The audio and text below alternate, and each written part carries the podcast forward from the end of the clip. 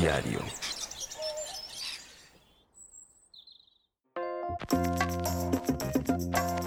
Estás sintonizando Todo Lógico, el hogar de los geeks y no tan geeks, donde no solo hablamos de muchas cosas relacionadas a la tecnología y a la vida moderna que todos llevamos.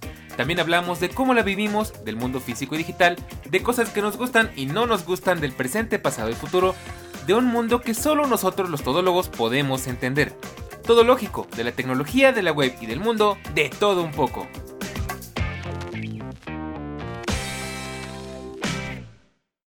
Hoy hay misa y como es costumbre el hype estaba hasta el cielo, sin embargo podemos decir que estamos muy complacidos con las novedades de Apple para sus sistemas operativos presentados hoy en la Conferencia Mundial para Desarrolladores, así que quédate porque hoy vamos a hablar de nuestros lanzamientos favoritos y discutiremos un poco acerca de algunas cosas que nos quedan a deber.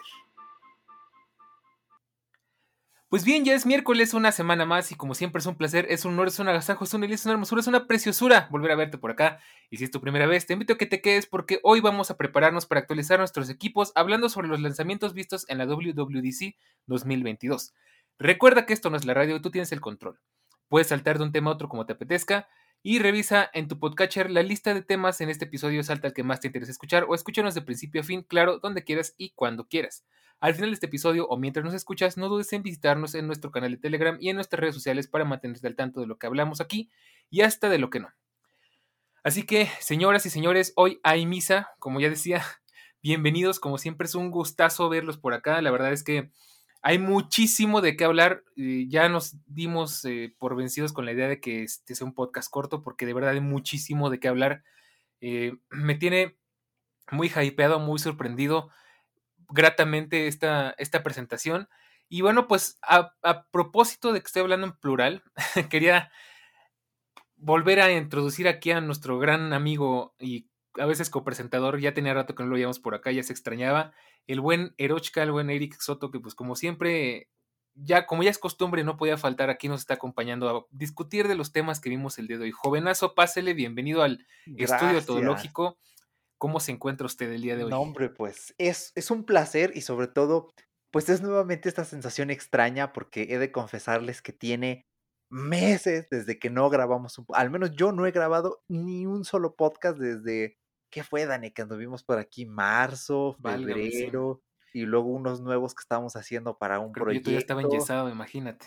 Sí, sí, sí, no, pues era, sí, enero, febrero, casi marzo, y nuevamente volver, pues es como este aire de, le habré perdido un poquito, ¿no? La onda esto de grabar, pero no, yo creo que no, mientras haya pasión manzanera y ganas de tirarle tierra a algunas cosas, ya saben que aquí puestísimos. Así que muchas gracias por la invitación, señor Daniel, y a ti que nos escuchas, esperemos que te la pases de lo mejor posible. Sí, porque además hoy tenemos un episodio preparado de una forma muy bonita, muy diferente. Ya sabes que aquí en Todo Lógico, pues no nos gusta hacer las cosas como todo el universo tecnológico, ¿no? No vamos a sentarnos a discutir, no, sí, tío, y es que lo que, lo que va a pasar con... No, no, o sea, ya para eso tenemos bastantes canales, aquí vamos a hablar muy a nuestra manera. Y pues hablando de eso, pues les voy a dar como siempre un resumen de lo que vamos a platicar el día de hoy. Ya sabes que aquí, no, pues para darnos una idea, primero damos un resumen y en esta ocasión lo vamos a hacer de una forma muy original. Así que música, maestro, y vamos a empezar con el resumen.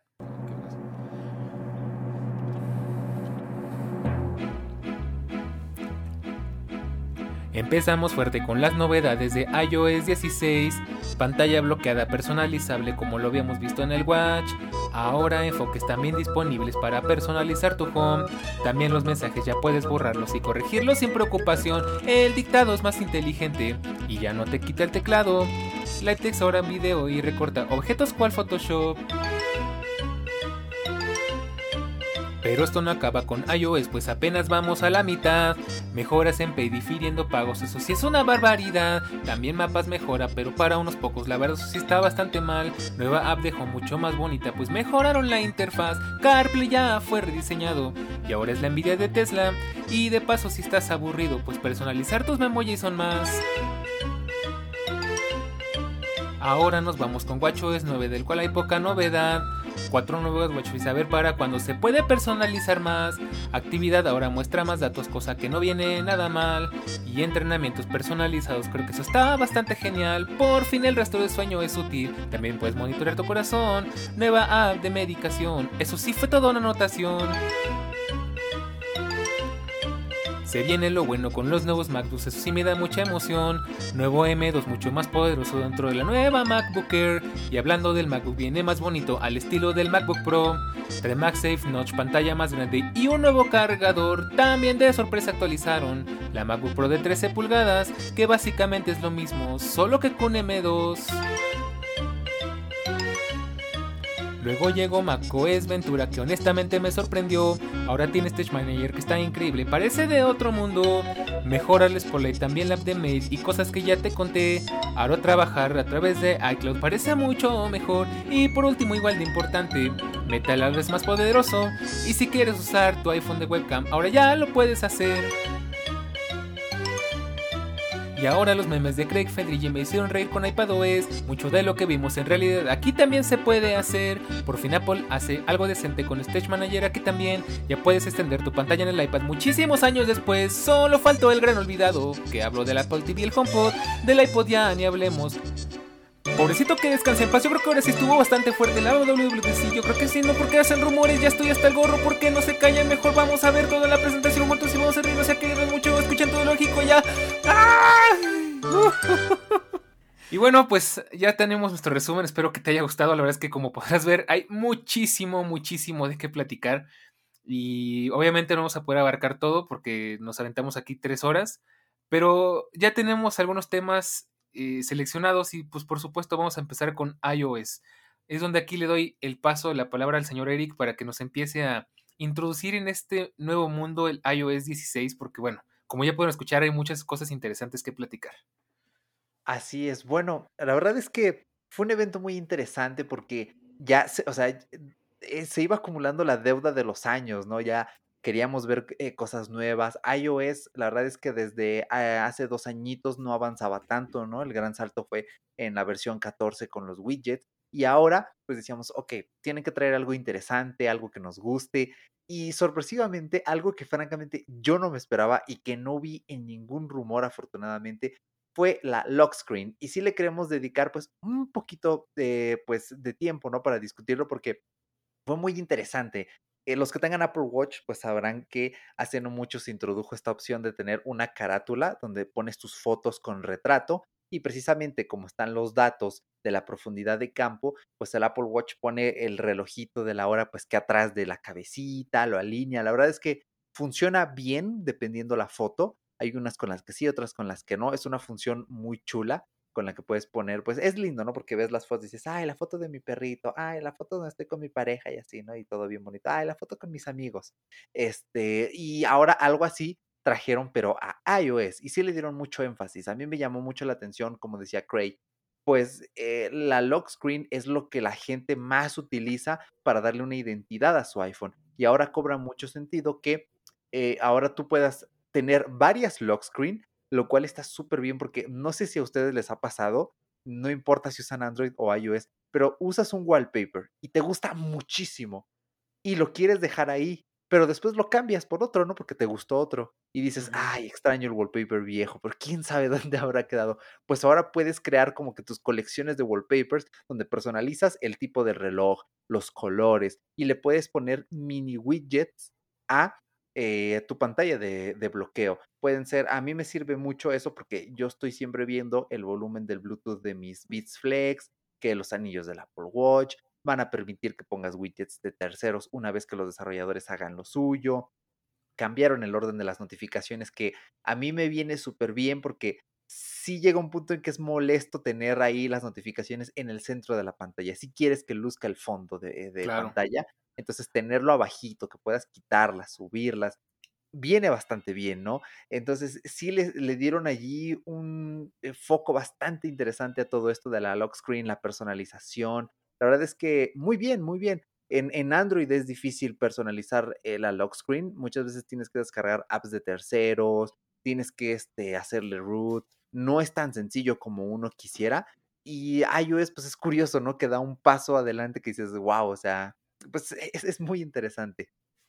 Sí, la verdad es que a mí me encanta porque justo como, como dices, yo realmente el lockstream pues nada más lo usaba para ver notificaciones y la hora. Y para todo lo demás, pues tenía que dar swipe a la izquierda para que, bueno, más bien a la derecha, para ver mis widgets y todo eso. Entonces, me agrada la idea de que ya sea más personalizable. que ya, pues que ya no sea tan como, como que tan cerrado, porque creo que de todo lo que se podía mover en iOS, la, pantalla de bloqueo era lo más cerrado, ¿no? O sea, realmente nada más puedes cambiar el fondo de pantalla y que el fondo se ajustara al color de del fondo, vaya, valga la redundancia. Entonces sí, me agrada mucho y la verdad es que se ven unas cosas maravillosas porque, por ejemplo, ese del clima me pareció genial, cómo se veía el rayito, ¿no? Y todo eso. Entonces, a ver, pues este, ya veremos segurísimo que van a salir al rato ya videos de, oh, mira, aquí es como yo personalicé mi lock screen, ¿no? Y así. Entonces, me parece bastante bien. Y pues ahí no acaba la cosa porque hay algo que, bueno, cambiando a otro tema, hay algo que me encanta, que ya había estado escuchando que muchas personas pedían y yo estaba de acuerdo. Y por ahí me acuerdo, ya vamos a empezar con el spam, ¿verdad? Ojalá nos pagaran o que sea se vinieran por acá alguna vez. Bueno, ya lo haremos, ya, ya lo haremos. A ver, ojalá que sí se pueda. Me acuerdo de, de un señor que no voy a decir ya para no hacerles comercial, que decía, no, pues es que estaría bien padre que, que iPhone, que iOS tuviera, ya tenemos el modo focus, ¿no? El, enfoque donde, pues tú dices, decides qué notificaciones te llegan y demás pero estaría mejor que pudieras personalizar tus pantallas de inicio para que mostraran lo que necesitas dependiendo del enfoque. Bueno, pues ya por fin tenemos esa opción, lo cual me parece genial, de verdad eso me encantó, porque bueno, ya sabes, eh, a veces las aplicaciones que no estás usando te distraen porque están ahí, porque a lo mejor simplemente el hecho de verlas es como una especie de adicción, cosa que hemos platicado, y te, pues dependiendo de qué tan fácil se hace distraer, pues le picas y te vas y ya, te, ya estás haciendo otra cosa que no tienes que hacer, ¿no? Entonces, a mí me parece genial, me parece una cosa maravillosa y pues esperemos verla pronto. Bueno, ya sé cuándo, ¿no? Pero esperemos que funcione como, como yo quisiera, porque ya sabemos que si bien iOS y iPadOS y macOS sacan cosas muy bonitas, el problema es que lleguen a la madurez suficiente para que funcionen como deben de ser. Pero bueno, la verdad es que pinta genial. Eh, y no sé, pues tú qué, tú qué opinas. que es algo muy Apple Watch. O sea, sí, me encanta porque con el Apple Watch tú cambias tu correa. Esa es primera personalización. Y luego cambias la watch face. Entonces, este movimiento en iOS es, ok, ahora puedes cambiar la funda de tu iPhone. Imagínate que tienes dos situaciones. Vas a ir a trabajar, vas a ir a una junta de negocios y después vas a ir a, este, a una comida, ¿no? Con amigos. Entonces, si vas a trabajar y por alguna razón vas a usar tu iPhone, pues te llevas la funda de cuero, ¿no? La chida acá, la MagSafe, y le activas el enfoque de en junta de negocios, porque tú puedes hacer tu enfoque y le puedes poner el nombre que quieras, ¿no? Y pones un fondo acá bien pro, una foto del edificio, ¿no? Porque para que la ven, ah, está bien chida la foto la que tomaste. del licenciado. Ah, ándale, exactamente. tu, tu, wallpaper que hiciste en Photoshop con este el, el logo de la empresa, ¿no? Entonces, con un solo clic, ya, estás en modo camiseta puesta. Y después cuando te vas a ir a comer, como no quieres que vean que traes la camiseta, pues ya no le cambias el enfoque y dices, aquí está perros. Este, mi fondo de pantalla donde los puse a ustedes de, de fondo porque son mis amigos. Y este, y pues, o sea, ya es como el combo completo, ¿no? Tienes eh, funda, pantalla de inicio y lock screen. Con, y aparte, eh, filtras las notificaciones, filtras quién te puede llamar realmente sí es algo muy interesante y, qué bueno. Y ahora que mencionas esta de hacer patrocinios y así, eh, opiniones de otras personas, pues salta mucho a la vista. Y el modo multicuenta en el iPad, o sea, esto es casi un modo multicuenta porque, sí. o sea, ya cambia todo prácticamente. Sí, sí, sí, tienes razón. Sí, la verdad es que me encanta. De hecho, ahí tenemos nuestra escaleta y ahí puse un emoji de aplausos porque la verdad es que eso me encantó. Está muy bueno. Y bueno, pues pasando a otra, a otra novedad que yo creo que ya se hacía esperar, ¿no? Yo creo que Apple más bien se tardó mucho tiempo en hacer esto. Y es que por fin, por fin ya puedes editar mensajes y eliminar mensajes en, pues en mensajes, ¿no? En la aplicación de mensajes. Los envidiosos dirán que esto ya lo tenía Telegram desde hace muchos años, y la verdad es que es cierto. Pero bueno, para quienes usen mensajes, pues la verdad es que no está nada mal, ¿no? Yo creo que ya sea poquito le falta ya para que me den ganas de usarlo, la verdad. O sea, solo me, me gustaría que pudieras meter tus stickers personalizados o así, pero es que bueno, la verdad, como Telegram no hay dos, lo siento. Pero pues me gustó, me gustó, ya vamos progresando poco a poco. Sí, es irónico que después de tantos años, WhatsApp, bueno, ya vi que por ahí anda la beta, pero que mejor primero iMessage te permita editar y eliminar mensajes decentemente sin que te aparezca, este mensaje fue eliminado antes de que WhatsApp. Pero bueno, ya saben, la tortuga de Aquiles, usen Telegram, amigo. Ah, ya sé, ¿no? Y aparte, bueno, nada que ver, ¿no? Pero WhatsApp es malvado y me caen mal. Ya luego haremos un episodio al respecto. Otro. Porque la verdad es que sí están. Ay, son bien malvados. Pero bueno, me da gusto, ¿no? Que poco a poco vayamos progresando. Échate el que sigue. Muy bien, pues a ver. Em, pues Live Text, si no mal recordamos todos, pues fue esta cosa que eh, te volaba la mente porque si tomabas una foto que tenía texto y funciona muy bien, incluso a veces le quieres hacer zoom a la foto y no haces zoom porque estás tocando el texto y estás seleccionando el texto y dices, wow, ¿no? O sea, me reconociste todo de aquí, increíble. Hasta en las capturas de pantalla, bueno, esta función de live text que está imbuida en todo el sistema, aunque por alguna extraña razón no puedes seleccionar cualquier texto de cualquier parte del sistema operativo, pues ya tienen una API y ahora cuando tú estés viendo un video y haya texto en ese video, vas a poder seleccionar el texto del video. O sea, eso sí es como que, wow, es una cosa que dices, órale, porque muchas veces viene bien, ¿no? Estás viendo una conferencia en YouTube o, eh, algo, ¿no? Y quieres, eh, en vez de ahora tomarle captura de pantalla a la diapositiva y copiarla y pegarla o transcribirla, pues seleccionas, le pones pausa, seleccionas el texto de la diapositiva y ya lo pegas en, donde sea que lo quieres usar, lo cual pues está increíble, ¿no? Y muy aunado a esto es que ah, ya hay algo así, pero ahora el sistema operativo te recorta un objeto de eh, una, de una fotografía en particular y pusieron el ejemplo de un niño, ¿no? La foto de un niño que está saltando, el sistema operativo reconoce al niño, recorta al niño de la fotografía, le dejas el dedito y lo arrastras y prácticamente puedes enviar un alfa, una imagen sin fondo, un PNG de ese niño. También Eso me encantó. Sí, flipante, ¿eh? De hecho, fíjate que yo no sabes cuántas veces he querido pues una función así, porque bueno, pues como ustedes comprenderán, pues una de mis vertientes es mucho del apartado gráfico y todo ese rollo. Y hay, hay veces que digo, me encanta esta foto, pero el fondo da asco, ¿no? O sea, el fondo está fatal. Eh, de hecho, me acuerdo mucho de un, de un este, editor de fotos que es bien famoso, que de hecho lo pueden buscar en Instagram, ahorita les digo cómo se llama, que, que justo se dedica a eso, que, ay, oye, es que fíjate que no me gustó mi, esta foto, puedes quitarme, puedes hacerme ver más alta y, y le hace como aumenta dos metros. Ajá, le aumenta dos metros y le hace macro, ¿no? Y cosas así. Entonces, ay, pues al final es mucho el detalle que para poder hacer un, recorte de esa, de esa calidad y con ese tiempo, bueno, más bien, eh, bueno, esa calidad, dejémoslo así, requieres mucho tiempo y aparte requieres aplicaciones muy específicas, ¿no? O sea, Photoshop, Procreate, y la verdad es que Procreate no lo hace muy bien, a Procreate este, no le gusta hacer esas cosas, le cuesta mucho trabajo. Entonces digo, oye, está genial que pues digas, esta foto me gusta, pero lo único que quiero rescatar es a este niño o a este perro o a esta cosa. Y lo puedas copiar y pegar en cualquier otro lado, incluso mandarlo como emoji o como, como sticker o algo así. Y bueno, yo ya quiero ver esos memes porque seguro va a haber bastantes. y me encanta, la verdad es que eso me gustó muchísimo. Y tal como lo dicen, works like magic, o sea, funciona como magia. Y ahí sí digo, les doy la razón, la verdad es que me encanta cuando Apple cumple con esas expresiones porque son realmente muy buenas. Ahora pues ya veremos cuáles son las limitaciones, si realmente solamente lo detectará como por inteligencia artificial o cómo, cómo va a ser el asunto. Y pues mientras tanto me, me encanta cómo se ve, la verdad es que esto es de mis cosas favoritas y aquí te voy a platicar que al inicio yo no venía con el hype muy alto, de hecho yo venía como con la idea de que iba a ser una presentación muy aburrida como la última que tuvimos del, del Apple Event de marzo, que fue muy aburrido, fue muy lento, como que no, no sé, ¿no? Y ya desde aquí ya empecé como que a interesarme más, ¿no? Como que dije, ah, ok, bueno, sí va a haber algo interesante.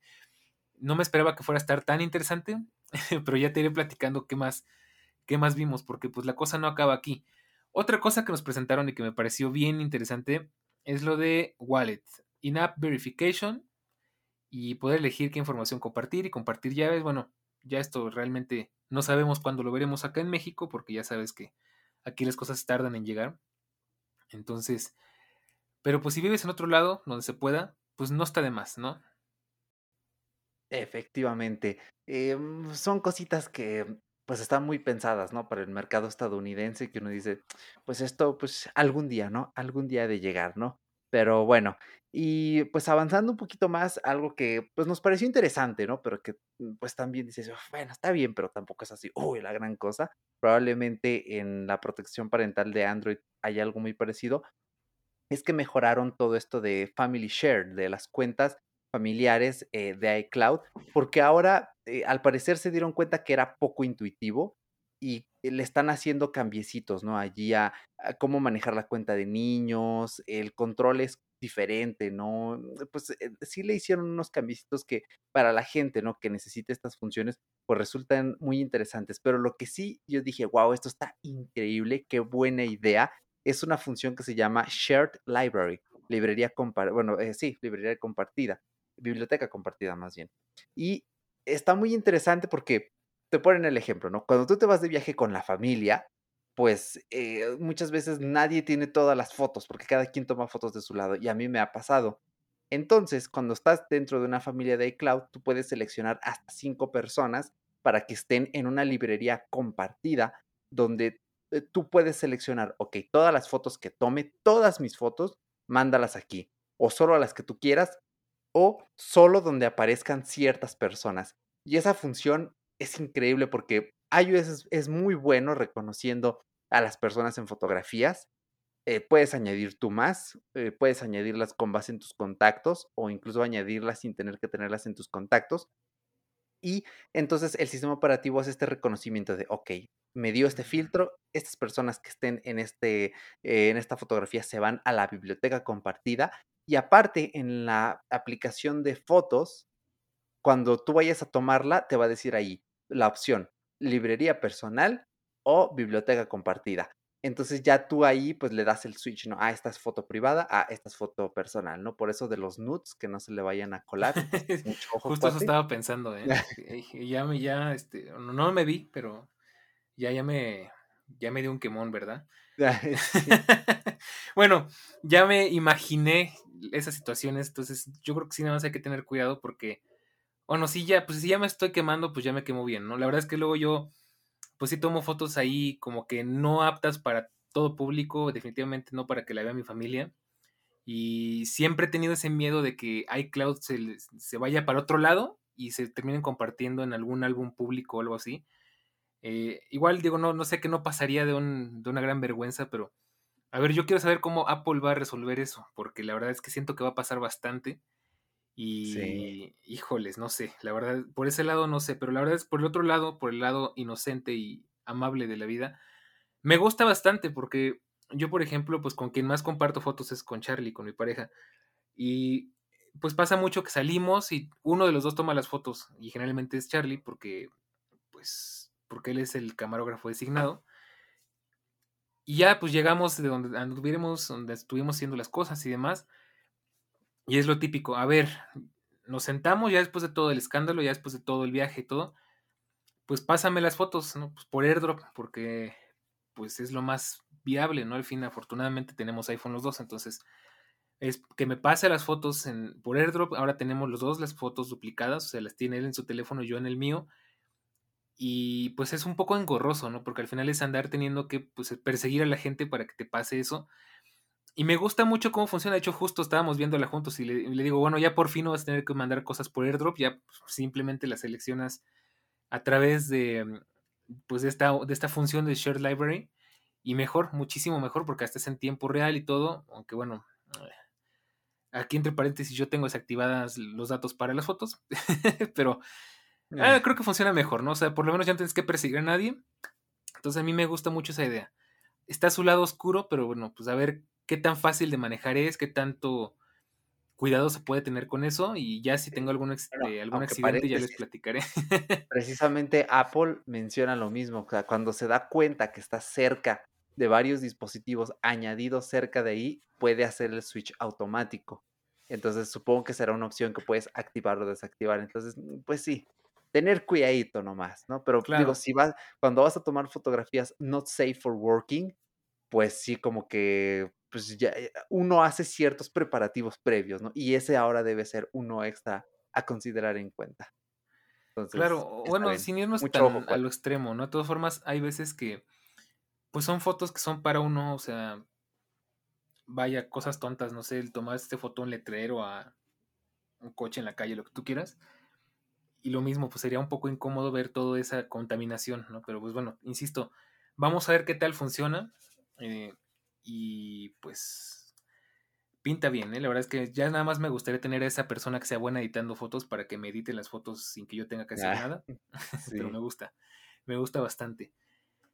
Y bueno, pues pasémonos a la, a la otra cosa, otra de las cosas, porque la verdad es que con iOS, pues creo que iOS aquí en la lista de, en la- de- sí, vaya, en la lista de temas, iOS es el que abarca casi tres cuartas partes. Pero bueno, eh, otra cosa que presentaron que también se me hizo bastante cool, eh, me voy a brincar una y luego tú la, la rescatas, ¿va? Sí. Lo de Home. Eh, Home es algo que obviamente, bueno, hay un tema porque como que Apple mezcla, como al final todo está muy unificado, llega un punto en el que mezcla las cosas y al final te dice, ah, bueno, esto que estás viendo aquí también es compatible con todos estos dispositivos y con estos sistemas, pero te lo cuento acá, ¿no? En el caso de Home o la aplicación de casa, para los que hablemos español, hicieron algo que me encanta porque de verdad ya urgía que Apple pusiera un orden porque pues la mayoría de las cosas no eran compatibles con Apple y tenías que irte por accesorios pues bastante caritos para poder mm, vivir la integración, vaya, ¿no? Afortunadamente ya decidieron poner orden y pusieron un nuevo estándar que se llama Mother. Entonces yo quiero ver cómo va a estar eso. Ya platicábamos ahorita tras bambalinas que pues me encantaría que funcione como creo que va a funcionar, que ya pues vas a poder por fin usar ese estándar de conectividad para conectar cualquier accesorio. Y eso, pues por supuesto, va a incluir nuestras luces de Xiaomi o de la G-Light, ¿no? Que pues ya verás que. mm, Bueno, yo tuve la suerte de que la mía sí se puede integrar en Home, la de Eric no. Eh, la camarita que tengo de, de, de Xiaomi también y cosas así, o sea que ya nos abra un poquito el universo de, de qué podemos elegir para trabajar con HomeKit, porque la verdad, ah, pues si tú sabes, si has intentado hacer tu, tu casa con este tipo de cosas, pues sabrás que es bien complicado, ¿no? O sea, eh, pues hay muchas limitaciones y te tienes que al final ir por Alexa para que te espíe en tu casa o, o con Google, que es lo mismo. Entonces, bueno, a ver qué tal funciona. Y de paso, pues también rediseñaron la aplicación de Home, así como está aquí escrito, Home con J. Y se ve mucho más limpia, más ordenada. Yo no te puedo decir mucho al respecto porque realmente de Home nada más uso para apagar y prender la luz. Pero a ver si con Mother pues ya mejora un poquito esto porque sí, pues al final la integración es buena y bonita, ¿no? Sí, esperemos que ya se resuelva este problema esta maraña. Lo único que me temo es que esto va a tardar todavía un poquito más. O sea, no es de que ya todo lo que está ahorita domótico afuera, le actualizamos el firmware y ya es compatible con Matter, amigos. No, me temo yo que van a salir productos nuevos o que si se logran actualizar se van a tardar. Y bueno, uno paga una bombilla barata, bonita de Xiaomi, pero ahí está el problema, que cuando algo es bonito y barato, el soporte o es tardado o es inexistente. Entonces, Sí, sí, sí. eh, ahí está un poquito el, el problema. Quizá nos toque actualizar. La gente que ya tenga Philips Hue en sus casas, pues muy bien, ya están del otro lado. Aprovechenlo porque algunos desearíamos tener eh, ahí toda nuestra, eh, el hub y que todo funcione bien y bonito. Claro. Sí, son caros, pero claro, o sea, tienes un soporte brutal y, y funcionan muy bien. Entonces, bueno, eh, la verdad es que se agradece y qué bueno porque ya se venía escuchando mucho de Matter, de cuándo iba a salir, de si sí, de si no. Y justo ahora que lo mencionen, pues te hace sentir más tranquilo, ¿no? Porque dices, ok, ya, esto ya viene en camino, ya no hay que esperar más, porque ya era un proyecto de años. Recuerden que incluso la pandemia retrasó el desarrollo y los acuerdos de Matter, pero bueno, eh, qué bueno, ¿no? Ver que al final, pues todo va eh, avanzando. Eh, y bueno, también muy relacionado, ¿no? Con avanzar y estas cosas, pues fue CarPlay, ¿no? Que nos llamó mucho la atención cómo, wow, o sea, cómo le dieron un lavado de cara a CarPlay y se ve brutal, francamente, se ve muy sí, bien sí, sí. A porque, bueno, ya todo depende del hardware, pero eh, coméntelo usted, señor Daniel, que creo que es el más apropiado para hablarnos de Claro. CarPlay. Pues mira, la verdad es que yo viéndolo bien, pues yo tengo muy poquito de empezar a usar CarPlay. La verdad es que apenas tuve la suerte de poder probar CarPlay en un coche, ni propio, ¿no? Pero por lo menos de confianza.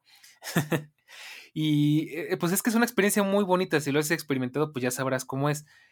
Que básicamente traes tu iPhone en la pantalla de tu, de tu, de tu automóvil con todo y sus beneficios, ¿no? Con Siri y demás. Y pues bueno, ahora como nos lo presentan, que es un rediseño brutal, o sea, a mí, ¿sabes qué me suena muchísimo? Algo muy similar a cómo es el sistema de los Tesla, o sea, que todo es manejado a través de la pantalla y todo eso que manejas el aire acondicionado, la calefacción de los asientos. Lo que me encantó y lo que sí me dejó completamente sorprendido y anonadado fue que puedes incluso personalizar los diales de, o sea, pues poner qué tipo de vista quieres en tus diales, ¿no? Pues si quieres una vista clásica con agujas o un color diferente, un diseño diferente, Curiosamente, pues generalmente Apple es el que está en contra de esto, pero me gusta que ahora sea el que lo haya puesto, el que haya propuesto esta idea, ¿no? Porque la verdad, eh, pues no, tampoco te voy a decir que mi coche o el coche al que tengo acceso, pues pueda acercarse a eso, porque tampoco es tan moderno. Pero vaya, o sea, la verdad es que se ve bastante bien. Me gusta todo lo que propone y yo ya tengo mis dudas al respecto de, bueno, qué tanto se podrá usar con un coche pues más normalito como el que yo tengo. Eh, pero pues me encanta, la verdad es que me, gusta muchísimo cómo se integra con el coche porque igual y hasta nos dejan entrever un poquito lo que sería el, el rumorado Apple Car, que no sé si alguna vez lo veremos o cuándo o cómo, pero ¿eh? me gusta mucho, la verdad es que como se ve tan bien integrado, tan bien diseñado y me consta que pues Apple CarPlay en, en el coche se adapta muy bien, le queda como guante, no se siente para nada algo parchado ni nada. Entonces, Mm, pues no sé cuánto tardaremos en ver esto, porque además las marcas que proponen ahí, bueno, las marcas que van a funcionar con CarPlay, eh, con este nuevo CarPlay, eh, pues son, son pocas realmente, son yo diría que el 30% del universo de automóviles que hay en el mundo, o sea, en cuanto a marcas, pero me gusta, la verdad es que yo ya tengo mucha curiosidad de probarlo en el coche y a ver qué tal, ¿no? A ver qué tanto se puede hacer, ya les iré contando, pero sí, la verdad es que me encantó. Sí, mm, se viene, mm, se viene algo importante, algo interesante.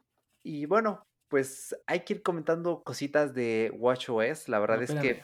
Antes de que te vayas para allá, me brinqué un tema y lo dejé al final porque se me hizo algo muy, muy interesante que, verdad, me gustó bastante. Es algo que esperemos que ninguno de nosotros tenga que llegar a usar en algún momento. Y es lo de privacidad, lo de safety Ah, check. safety. Me gustó bastante porque, bueno, ¿De qué va Safety Check? Safety Check es una función en la que tú puedes eh, manejar qué tan em, conectados están tus dispositivos. O sea, para alguien que tiene alguna situación de seguridad, ¿no? De eh, algún, no sé. Bueno, es que son cosas bien fuertes, ¿no? Pues a lo mejor algún secuestro, alguna extorsión, este, algún tema en el que la persona no quiere ser encontrada. Este, y pues ya sabes que hay un gran problema porque pues eh, iOS está tan integrado que incluso tú puedes hacer llamadas de tu Apple Watch al otro lado del mundo y tu iPhone está en tu casa, ¿no? Eh, de hecho, yo me acuerdo, me vino mucho a la mente, no sé si alguna vez viste Club de Cuervos. Más o menos. bueno, hay una parte, perdón si no la han visto, los voy a spoilear, pero hay una parte donde el protagonista que es Chava se desaparece unos meses, ¿no? Y todo el mundo ya lo dio hasta por muerto, creen que se murió porque hubo un accidente de coche y demás, y y pues están pensando que está desaparecido y resulta que estaba escondido en su departamento y lo encontraron porque se empezaron a subir las fotos por iCloud a su computadora. Entonces, eh, dices, bueno, con este tipo de cosas pues ya, ya manejas con más seguridad qué es lo que pueden ver las otras personas o qué puede llegar a tus otros dispositivos que si tú lo eliges que solamente un dispositivo pueda manejar todo, o sea, digamos que revertir la, eh, el ecosistema de Apple y hacerlo de nuevo en un solo dispositivo, y eso la verdad es que me encanta porque es algo que digo, bueno, nunca lo había pensado, pero ¿cuánta gente no habrá necesitado esta función? ¿no? O sea, ¿cuánta gente no se sentiría más segura que estén pasando por una situación así complicada y, y necesiten pues este tipo de respaldo, ¿no? La verdad es que, bueno, pues yo afortunadamente no he pasado por nada así de grave, pero entiendo cómo se siente esa paranoia porque ya les platiqué cuando una persona tuvo a bien amenazarme de muerte por un celular. Entonces, sí sí lo entiendo, la verdad es que me, gustó mucho esa función, me parece un tema bien sensible de tratar, pero me gusta mucho que Apple también piense en esas cosas. Entonces, eh, pues ahora sí, por ese lado no sé si tengas algo que comentar, pero por ahí dejamos a iOS. Sí, no, increíble. Como siempre, pues esto aplica en todos los dispositivos y mencionaron, ¿no? Que lo estuvieron tratando con organizaciones de víctimas de Estados Unidos. Entonces, pues eh, mientras esto sea asesorado, ¿no? Mientras haya una investigación detrás, pues va a funcionar eh, de perlas, porque sí se han visto casos, eh, pues sí, como mencionas, ¿no? Fuertes, que deben ser tratados de, de, forma especial. Entonces, pues sí, muy bien por ahí. Chapó por Apple, que como siempre, pues dando ahí ciertas cositas, ¿no? Para darle este improve tan importante a la privacidad que, pues no siempre estamos al tanto, ¿no?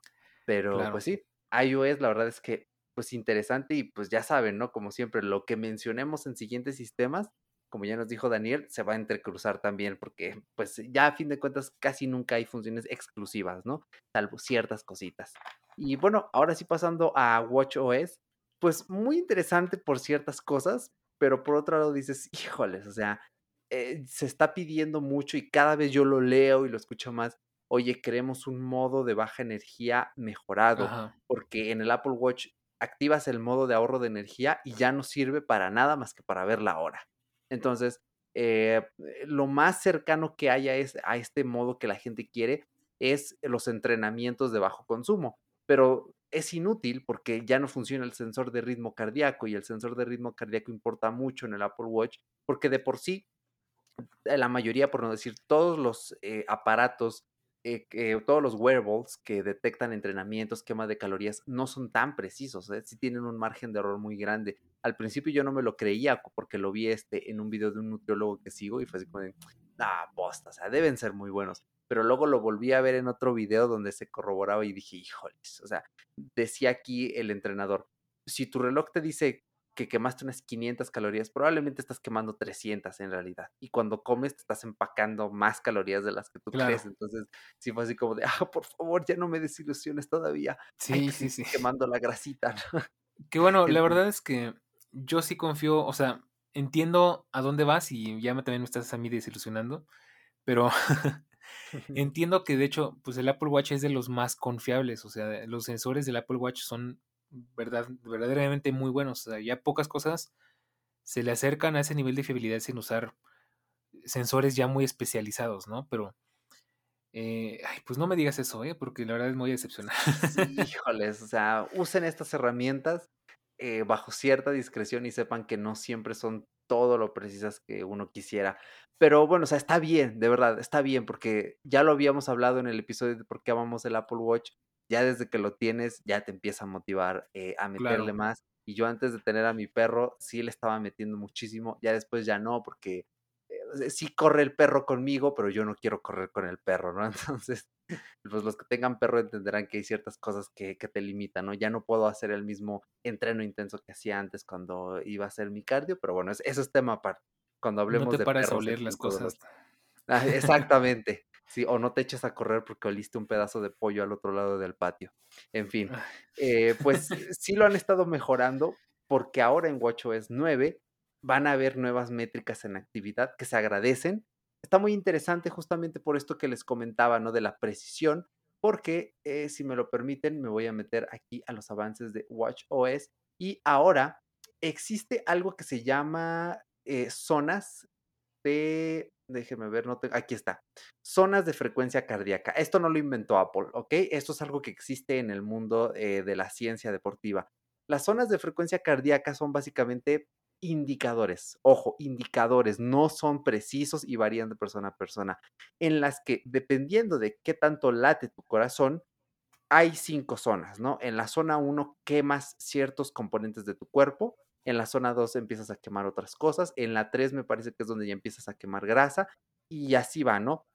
Mientras más alto sea tu ritmo cardíaco mientras haces ejercicio, más alta es esta zona eh, de quema de ciertas cosas que hay en tu cuerpo, ¿no? Y lo normal, a veces lo que se recomienda, no siempre, ojo, eh, insisto, esto siempre es bajo la supervisión de un profesional, es que cuando tú quieres focalizarte, y esto se lo hacen mucho a físico-culturistas, eh, deportistas de alto rendimiento, oye, me tienes que quemar un buen porcentaje de grasa corporal, prohibido que subas de tal zona. Entonces, esta gente usa aparatos especiales que sí son muy precisos, ¿no? Como estas, no sé si han visto estas eh, como cintas que te pones en medio de los pectorales, alrededor del pecho, y te miden el ritmo cardíaco, que de hecho el Apple Watch permite que conectes este tipo de, de cositas. Em, en- entonces, este tipo de aparatos miden súper bien en qué zona estás, cuál es tu ritmo cardíaco preciso, eh, las calorías y eso. Entonces, el Apple Watch intenta ya más o menos hacer esto. Entonces, ahora te muestra estas zonas de frecuencia cardíaca que, insisto, como eh, recordatorio, ¿no? Como algo curioso está bien, pero no se centren en esto. Lo de las zonas no es tan importante, ¿no? Porque la mayoría de mortales solo queremos estar sanos y asegurarnos que cuando envejezcamos estemos más fuertes que el vinagre. Eh, Entonces, pues como curiosidad está bien, pero ustedes sigan haciendo ejercicio. Y si no hacen ejercicio, pues pónganse a hacer ejercicio, que es la mejor inversión que pueden hacer eh, Sí, para su yo anciano, ¿no? Del futuro. Eh, y también te, va, te va a permitir personalizar tus entrenamientos. A, a día de hoy es medio personalizable. Puedes personalizar la cantidad de tiempo, la cantidad de calorías, pero ahora ya están yendo más allá porque ahora ya te va a permitir este, añadirle como tiempos de, de calentamiento, te va a mandar está muy eh, bueno. alertas, sí, alertas de ritmo cardíaco, ¿no? Por ejemplo, si tú eres una persona, y esto es muy común, eh, que sufres del corazón, pero que quieres hacer ejercicio, normalmente el cardiólogo eh, te va a decir, sí puedes, pero no puedes subir de estas pulsaciones, entonces mucho ojo, cuate.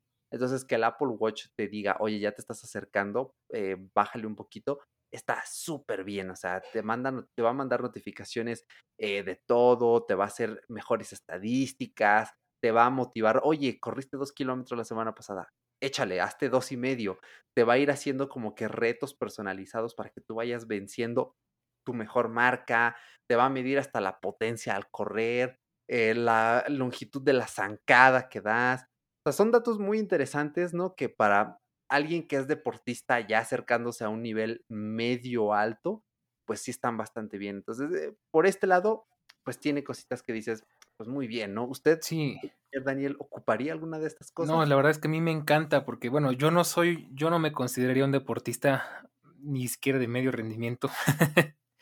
Estoy haciendo ahí mis esfuerzos por ir al gimnasio por menos cuatro días a la semana. eh, ahí vamos más o menos. Y ahí sí te voy a decir, esto es tema para un capítulo completamente aparte, pero yo sí, definitivamente yo sin Apple Watch no podría hacer ejercicio. O sea, a mí sí me, me, me motiva mucho y me gusta mucho, pues saber qué está pasando conmigo, ¿no? O sea, yo sí me fijo mucho en el ritmo cardíaco porque ahí te va, por ejemplo, hay veces en las que estoy haciendo cardio y me siento sofocado y digo, bueno, es que me, estoy cansando. Digo, y pues a ver, voy a checar qué tal está mi ritmo cardíaco, ¿no? Y resulta que realmente está tranquilo el asunto, nada más que yo más bien estoy cansado, ¿no? Entonces es donde digo, ah, ok, bueno, pues si estoy dentro de este rango, pues le puedo exigir un poquito más a mi cuerpo, ¿no? Y me gusta mucho que ahora haya más métricas, porque es algo que yo desde hace tiempo había pensado, nunca lo dije, pero bueno, se lo había pensado, que, que faltan cosas, o sea, realmente en, en, tus métricas, pues, ¿qué tienes? El tiempo, el ritmo cardíaco, el ritmo, las calorías que estás quemando, activas y, y en totales, y poquito más. Entonces a mí me encanta que haya más, más información de la que puedas sacar, o sea, como dice Eric, pues al final, y a lo mejor no es para hacerlo de, de un uso muy profesional, pero por lo menos para darte una idea, me parece que está genial, ¿no? O sea, yo, por ejemplo, eso de, la, de los niveles, me gusta, yo sí lo voy a usar.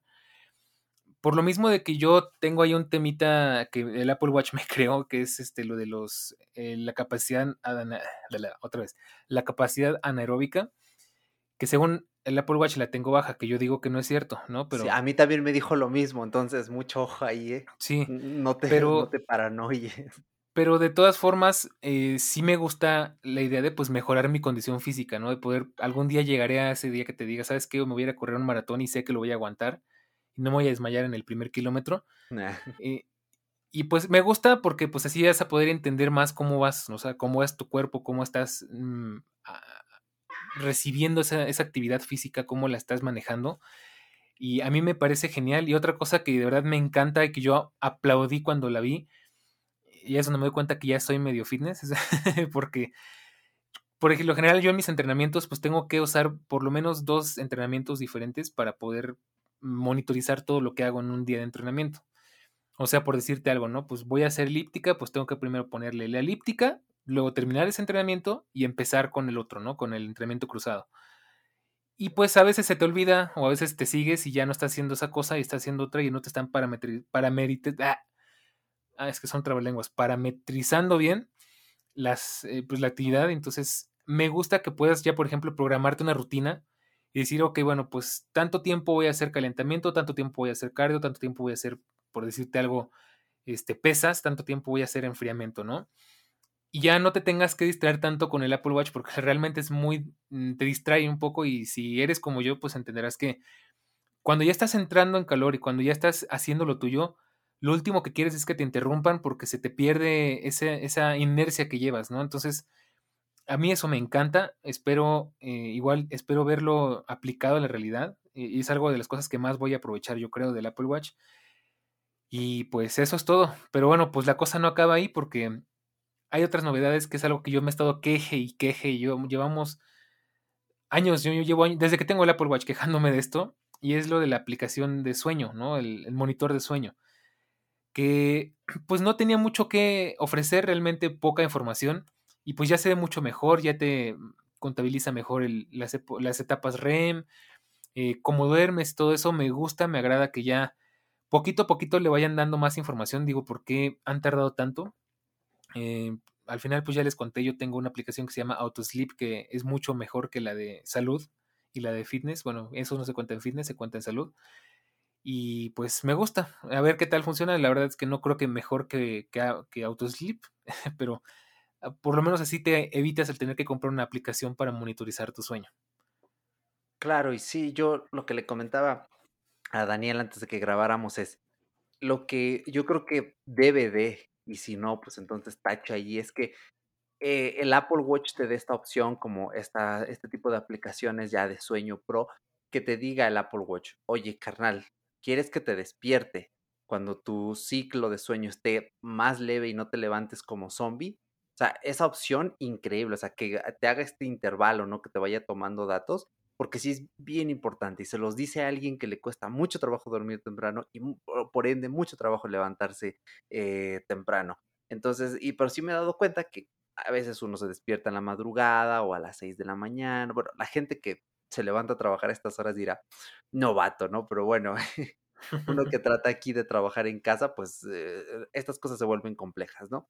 Entonces, eh, pues el, hecho de no tener que despertarse como zombie, pues es algo bien útil, ¿no? A mí luego me despierta el perro, quiere que le abra la puerta para que vaya al baño. Entonces me doy cuenta que sí, me levanto, ya estoy medio despierto, pero digo, híjole, pues es que apenas he de llevar como 6 horas 50 minutos de sueño, déjame llegar a las 7 horitas, a las siete y media, te vuelves a dormir y ya cuando suena la alarma en el Apple Watch dices, híjole, estoy como zombie. Entonces, urge y espero yo que esta aplicación que sí lo mostraron y sí lo va a hacer, sí te va a mostrar en qué fase del sueño estás, dependiendo de, las horas en las que duermas, pero que sí te dé la opción de despertarte cuando sea el mejor momento para despertarte. Entonces, pues ahí lo dejamos, pero la verdad es que, eh, pues sí, e, e, es importante que, que esté, ¿no?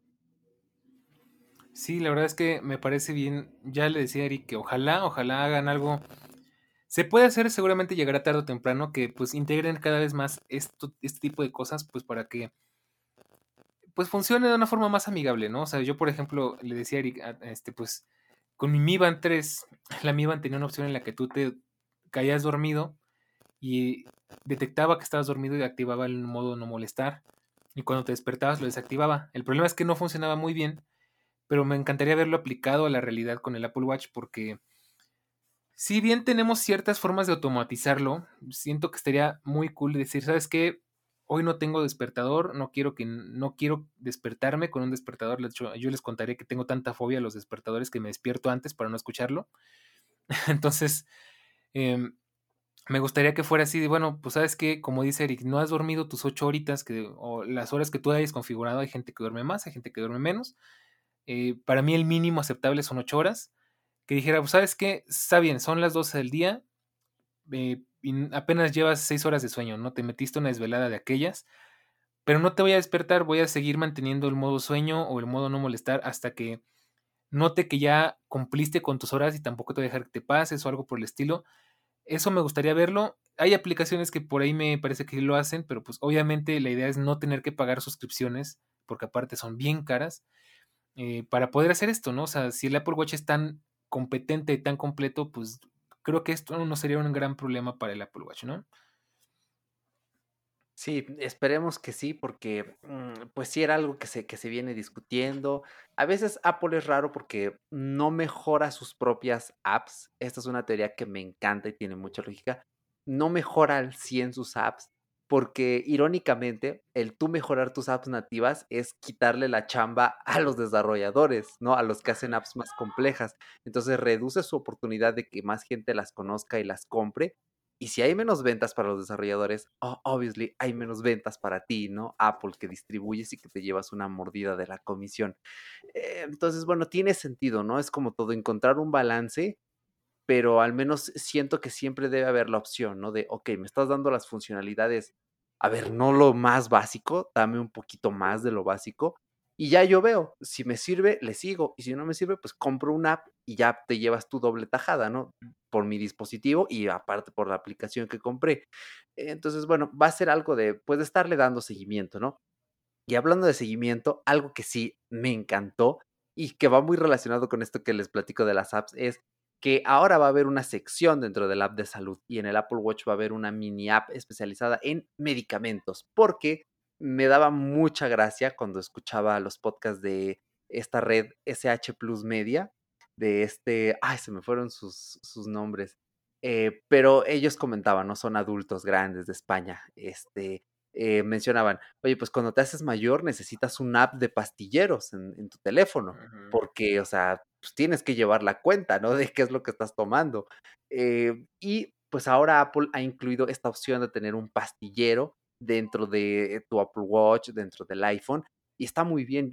Si recuerdan, ¿no? Los que ya lleven tiempo escuchándonos, pues yo el año pasado sí estuve eh, enfermillo por ahí y sí hubo unos meses en los que tenía que tomar varios medicamentos al día y bueno, esto me hubiera venido de perlas el año pasado. Afortunadamente ya no he tenido que tomar nada, espero no tener que tomar nada, espero no tener que usarla, pero muy bien que esté allí para el que lo necesite.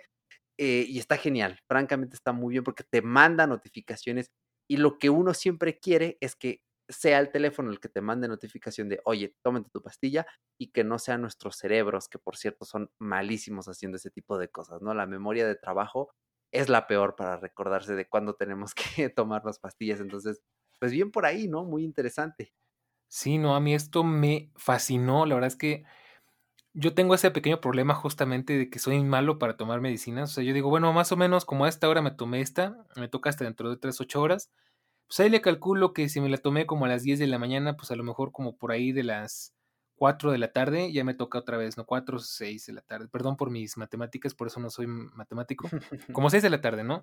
Me toca otra vez y digo, bueno, pues ya por esas horas me iré fijando a ver si a ver si me acuerdo, conozco gente que pone alarmas, yo odio las pinches alarmas, entonces yo prefiero acordarme. Y afortunadamente nunca se me pasan, pero luego sí es como que me, me la tomo antes o me la tomo después de la hora exacta, ¿no? Que digo, tampoco funciona tan así. Y me encanta porque pues ya, o sea, realmente yo conozco mucha gente que se le, se le sería muy útil porque es de, ay, ya me tomé esta pastilla, ay, no manches, no sé a qué hora me tocaba la otra, ay, es que no sé qué. Y ya pues con esto te olvidas, ¿no? O sea, Nada más no se te olvide llevarte tu medicamento, pero estaría bueno que ya tuvieras tu pastillero en el Apple Watch, ¿no? Pero mientras no llegue eso, tú, tal vez tu accesorio con tu... Anda, la idea millonaria. Que saquen una pulsera del Apple Watch con pastillero, ¿no? Y ya, todo en uno. Entonces, me, gusta mucho y aparte me gusta que tienen esa notificación de interacciones críticas. Eso me parece algo pues, valiosísimo, porque uno como mortal pues no sabes realmente qué te estás tomando. O sea, tú le haces caso a tu, a tu doctor, ¿no? Y si él te dice, te tomas esto con esto y esto, pues tú te lo tomas, pero realmente no sabes si, este, a pesar de que te den indicaciones, mucha gente no confía en los doctores y la primera, la típica pregunta es, ¿pero puedo tomar alcohol? Y no sabes cuántos doctores he escuchado que se quejan de esa pregunta. Ah, Entonces, me gusta mucho esto porque por decir si algún día estás tomando no sé, algún, algún tema para dormir, ¿no? Y, eh, no sé, tienes un dolor de espalda horrible, entran las dudas, ¿puedo mezclar estos dos medicamentos? Porque puede ser peligroso, o sea, puede realmente dar, hacerte un daño neurológico si, si tomas dos cosas eh, por un tema de bioquímica y demás. Entonces me gusta mucho que ya te pueda decir, ¿sabes qué? Estas cosas no se mezclan. Si estás tomando antibióticos, no tomes alcohol. Si estás tomando eh, jarabe para la tos, no tomes esta cosa porque no, va no te va a ir bien, ¿no? O sea, es un ataque muy fuerte para el cuerpo. Eso me gusta bastante porque la mayoría somos muy ignorantes al respecto. Y pues tampoco le puedes hablar a tu doctor cada rato para preguntarle, oye, ¿y si me tomo esto con esto? Y, o sea, entonces me gusta muchísimo que, que ya lo tengas aquí a la mano. Digo, de todas formas, nunca está de más consultar a tu médico, pero si es algo mm, pues menos menos de muerte, vida o muerte, pues creo que está genial que tengamos esta opción. Y a mí me encanta. Espero no tener que usarla pronto. Llevo un ratito estando sanito y espero aguantar otro buen ratito. Pero el día que llegue, pues por lo menos sé que voy a tener esta opción, ¿no? Efectivamente, sí, pues eh, nada contra quien tome alcohol, pero hijos, o sea, en el sentido común, o sea, estás enfermo, aguántate el vicio tantito, pero en fin, ¿no? Sí es algo tremendamente útil y sí las, las notificaciones urgentes, ¿no? Esta priorización que tiene iOS ha mejorado un montón. Se quedan hasta arriba y te insisten ahí las notificaciones, entonces, un 10 de 10, ¿no? Y bueno, ¿le parece, señor Daniel, si pasamos a hablar un poquito del Mac? Que hay cosas ah, muy interesantes. Uy, ¿eh? no, eso creo que fue lo que menos lo que más me agarró en curva, ya sabes que a mí no me gusta andar viendo rumores, todo de hecho yo ya estoy, es que ya ni lo digo porque sé que les voy a caer gordo, ¿no? Pero yo ya estoy ah. hasta el gorro de que todo, o sea, siempre antes de un evento de Apple, el hype a todo lo que da y la gente, perdonen mi expresión, pero orgasmeada porque ya va a salir el nuevo evento y están que no caben en la emoción y es hype y hype y hype y es que los rumores y es que va a salir esto y es que va a salir el otro y es que se dice aquello. Ya estoy muy nervioso, ya quiero saber si, bueno, a ver, relájense, solo es una presentación, no va a pasar nada. de hecho. Entonces, si llegué a escuchar lo de lo de la nueva MacBook, la verdad es que yo decía, pues se me haría muy raro que representaran una MacBook en WWDC, no es muy común. Sí. Yo eso, eso lo tomé como que muy, cállese, ¿no? O sea, no esté fregando, ¿no? Pero para mi sorpresa sí lo presentaron. y de hecho presentaron dos cosas que no me esperaba del todo que fue M2, el, nuevo procesador, pues, la nueva generación del, M2, el Silicon de Apple. Muy interesante, ahí ahorita Eric tú nos platicas más al respecto. Y pues lo que venía, digamos, de la mano, que de hecho igual me sacó un poco, me tomó un poco por sorpresa porque dije, pues está muy nice. Y ya ves que pues cuando salió el M1 lo presentaron con la MacBook Air. Y pues yo decía, ok, pues no creo porque veo que es un procesador demasiado potente, no creo que lo vayan a meter en la MacBook Air nueva que se había dicho, ¿no? Ah, pues oh sorpresa, resulta que sí. resulta que no fue tal como se rumoreaba y eso me da gusto porque algo que iba a odiar si salía como se decían los rumores es que fuera con el marco blanco como el iMac. Afortunadamente no, sino todo lo contrario. Sobre todo ese negro mate que se ve espectacular, me encantó. Y pues básicamente es una MacBook Pro de 14 pulgadas, pero más delgada. más o menos es como se ve el hardware, ¿no? Y pues demás cositas, pero bueno, ahí ya les dejo que Eric les platique al respecto. Sí, em, esta MacBook Air es la evolución natural. O sea, a mí también me encantó porque yo no esperaba una MacBook. yo creo que nadie esperaba una MacBook Pro. Y de los rumores que no alcancé a esquivar, no vi que ninguno insistiera de va a salir MacBook Air, va a salir MacBook Air, porque nadie, absolutamente nadie. Entonces, Apple, muy bien, eh, tienes un muy buen sistema de antifiltrado en la WWDC, solo pues eh, mejora eso, ¿no? Para las otras keynote.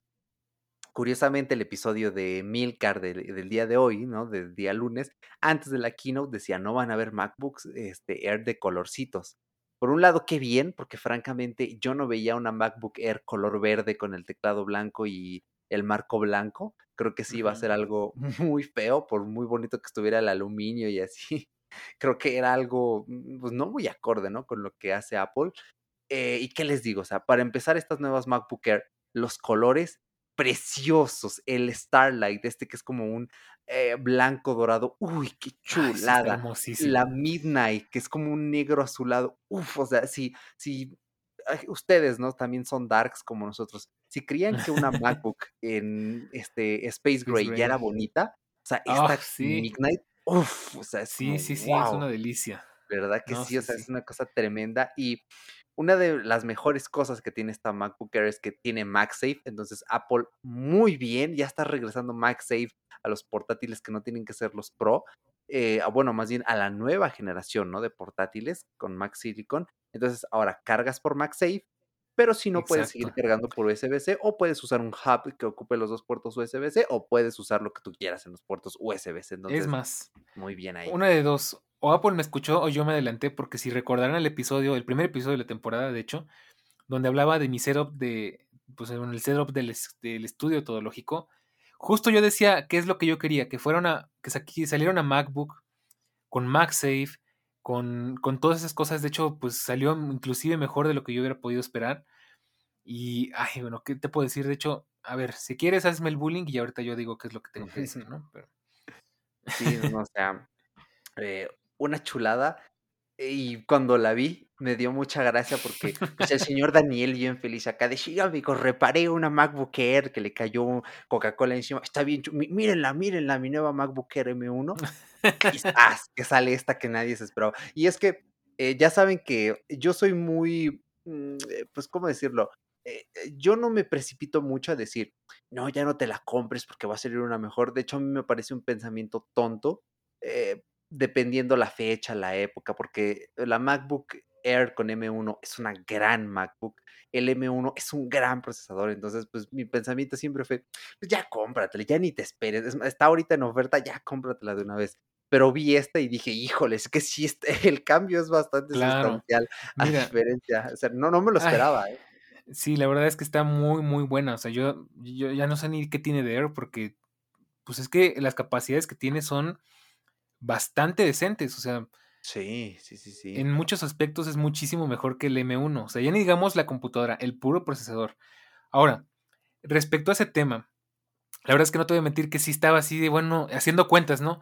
Bueno, y si vendo esta MacBook, y si esta sale en tal precio, y si saco dinero de acá, y si saco a mes, y no sé qué, ¿no? Ya estaba ahí como que contando las moneditas a ver qué hacía.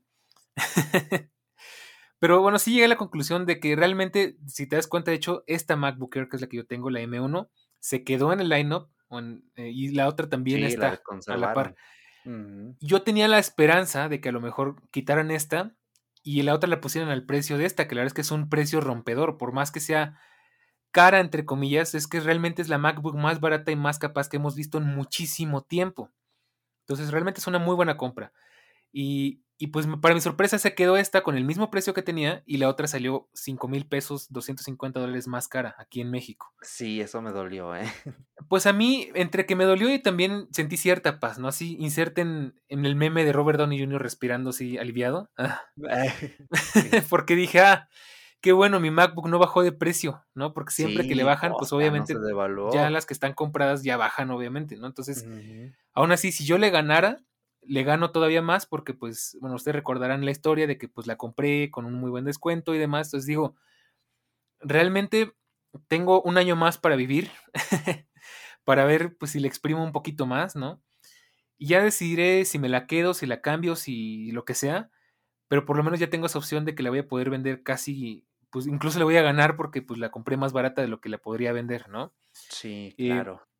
Y no te voy a mentir que me encanta la nueva MacBook, está preciosa, pero ya pensándolo un poquito en frío, ¿no? O sea, de, bueno, vamos a quitarnos tantito el hype, vamos a, a pensar como la gente poco pudiente que soy.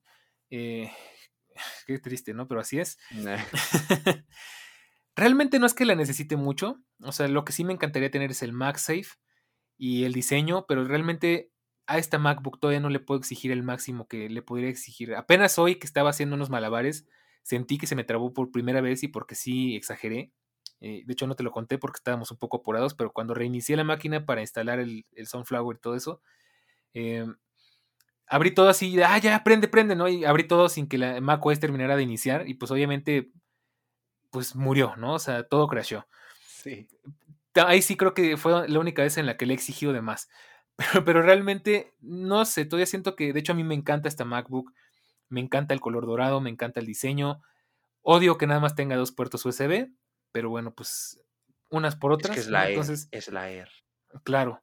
Pero bueno, igual y yo creo que sí me podría esperar porque más bien lo que necesito es cambiar de iPad más adelante, pero bueno, me gusta, me gusta. La verdad es que si ahorita tuviera el dinero, eh, vendía esta y me compraba la otra sin pensarlo. y pues, sin embargo, no todo es miel sobre hojuelas porque si nos tomó por sorpresa esta MacBook Air con M2, hay algo que todavía nos tomó más por sorpresa y que yo no le encuentro mucho sentido, pero de nuevo me da gusto que siga existiendo. Porque ustedes saben que realmente yo lo que hubiera comprado sería una MacBook Pro de 13 pulgadas. Y es más, ahí te va. Si me hubiera esperado y si me hubiera comprado esta MacBook, la que tengo ahorita, me tendrían en un dilema todavía más grande porque la MacBook Air con M2 y la MacBook Pro de 13 pulgadas con M2 también están a nada de, o sea, están muy cerca de precio. O sea, realmente por unos 100 dólares de diferencia, ¿no? Entonces, sí, de hecho. es prácticamente nada. Y pero es aquí en lo, lo interesante. ¿Qué rayos hace una MacBook Pro de 13 pulgadas en 2022 con M2? ¿Qué está pasando aquí? Eh, Apple no termina de dar con la tecla aún. No sé si es por cuestión de beneficio. No sé si es porque realmente esta es una mini teoría. Eh, ok, sacaron M1 MacBook Air y M1 Pro. Y eh, perdón, y MacBook Pro con M1. Y luego las MacBook Pro con M1 Pro y M1 Max. Entonces, la gente que no quería ni invertir muy poquito en la Air, ni muy mucho en las Pro de 14 y 16, dijo, pues ya me compro la intermedia, la Pro de 13, tiene buena pantalla, tiene touch bar, tiene el M1, tiene un ventilador. Chapo, con esto tiro. Y probablemente se ha estado vendiendo mejor de lo que todo el mundo esperaba y tal vez dijeron, pues alárgalo un año más, ¿no? Y ya este, el año que viene sacamos una Air de 15 pulgadas que sustituya a, este, a esta Pro, ¿no? Y le pues metemos un ventilador, pero que siga siendo Air. Aún así es todo muy extraño porque lo que todos esperábamos, y creo que es lo que hubiera sido el paso natural, que no sé por qué no fue así, es que revivieran a la MacBook de 12 pulgadas, la clásica, que esa fuera la Air, que sí tuviera el M2, pero que aún así fuera la super finititud, ¿no? Sí pongan un ochito, pero déjenle las 12 pulgadas y todo. Que esta de 3.6 fuera la Air que hubiera otra Air de 15 pulgadas y ya de ahí que diéramos el salto hasta las de 14 y hasta las de 16. Mm, no Entonces, sé. Ah, sí, es que es muy Yo lo veo diferente, la verdad. Sí, o sea, yo lo veo como que más bien lo que me hubiera gustado, y de hecho sé que, ah, ahí te va un dato curioso, el MacBook a secas que tuvimos mucho tiempo desapareció porque era muy confuso, o sea, porque era un MacBook, o sea, me, ¿entiendes a lo que voy? O sea, el nombre es muy confuso, ¿no? Entonces, yo, lo que me hubiera gustado ver, lo que tendría sentido para mí, y ahorita te explico lo que creo que está pasando, es que hubieran dicho, pues sabes que lo que solía ser la MacBook Air con M1, la vamos a dejar como MacBook a secas. Ahora la MacBook Air es esta, esta de acá, porque si te recordarás, pues la MacBook era como que el modelo más básico de entrada de Apple, que pues para casi todo estaba muy bien, y ya si querías algo más especial, te vas por la Air, y si querías algo más profesional, pues te vas por la Pro. Entonces, eh, yo pienso que lo, lo ideal hubiera sido eso, que dijeran, ¿sabes qué? Lo que era la MacBook Air con M1 se queda como la MacBook a secas con M1. Una muy buena computadora de entrada, la verdad es que no se le puede pedir casi nada. La nueva MacBook Air, que ya sea como que digas, ok, es algo más especial, tiene cosas nuevas, es más interesante. Y la MacBook Pro, y pues esta de 13 pulgadas, quitarla. O sea, digo, realmente a mí me gusta que esté porque es la que siempre quise. Pero creo que hubiera sido lo más lógico. Ahora te explico cuál es mi idea de lo que está pasando, pues que, como dices, es que eh, creo que es para gente precisamente como yo. O sea, no quieres irte a lo más grande que es la MacBook Pro de 14 pulgadas, que aparte cuesta una bocha, o sea, es carísima. Eh, y tampoco te quieres ir a lo de abajo, que es la MacBook Air. Entonces, yo quiero algo que sea más o menos profesional, que, que se vea como que más sobrio, que tenga más posibilidades, ¿no? Entonces, pues está justo en el medio, ¿no? Está, es la MacBook Pro de 13 pulgadas. Eh, la verdad es que ya se ve viejita, ya entre tantas MacBooks nuevas, pero me encanta que pues Apple como que le dio una oportunidad, hasta en, hasta en los demos los le estaban usando para enseñarnos temas de FaceTime y así, que ya llegaremos a eso. Entonces, pues no sé, al final eh, está raro, ya es que Apple hace cosas bien raras, supongo que sí le resultó y de hecho me queda clarísimo que la MacBook Air que yo tengo se va a seguir vendiendo como pan caliente porque ellos mismos lo dijeron, es la MacBook más vendida. Sí, y es, que increíble. no lo culpo, realmente son muy buen equipo, o sea, por todos los aspectos, le faltan muy pocas cosas para ser perfecta. Entonces, pues a ver, ¿no? Realmente, insisto, me pondrían a mí ese dilema de, pues, ¿qué me compro? ¿Una MacBook Pro de 13 pulgadas o una MacBook Air del 13.6 pulgadas? ¿O qué hago? Este, no sé, ¿no? Pues ya veremos, pero bueno, ya veremos, ¿no? Porque ahorita yo no tengo ni para unas chanclas, pero ah. este, me gusta, me gusta que, que le rescaten un añito más, aunque sí. está muy raro.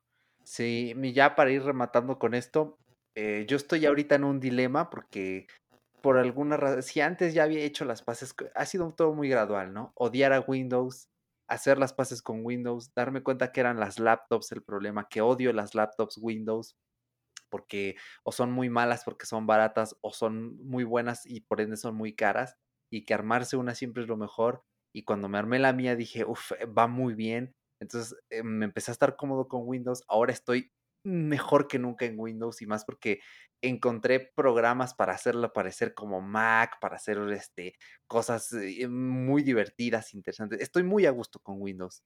Eh, y bueno, en algún punto pensé, pues ya en su momento, cuando mis, mis futuros trabajos empiecen a darme retorno de inversión, me compro una Mac Studio, pero me pesa, me pesa, le tengo apego a Windows. Nunca creí que lo diría, pero le tengo apego.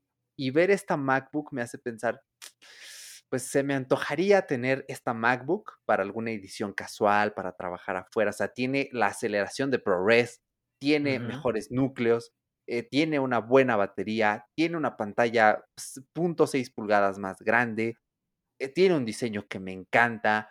O sea, sería la única laptop que, que, que, me atrevería a decir, esta no la odio. Bueno, en general, las MacBook con silicon son, mm, son laptops que no odio porque son muy buenas. De ahí en fuera todo lo demás es como de, ¿no? Ármate una torre. Pero eh, pues ahora estoy en ese dilema, ¿no? Porque sí me encantaría tener un Mac y poder usar Sidecar y Universal Control y que ahora puedes poner la camarita del iPhone como la cámara de la MacBook. O sea, es ese dilema de estoy muy a gusto con Windows, pero mi ecosistema está incompleto, ¿no? Auxilio, ¿qué hago? Entonces, es una gran MacBook. Y ya como última recomendación, pues si tienen la MacBook Air con M1 y tienen el dinero para esta nueva, yo creo que sí vale muchísimo la pena, porque va a ser más potente, con un diseño más ligero, porque pesa menos, es menos gruesa que la que ya hay ahorita eh, y en general es mejor en todo aspecto.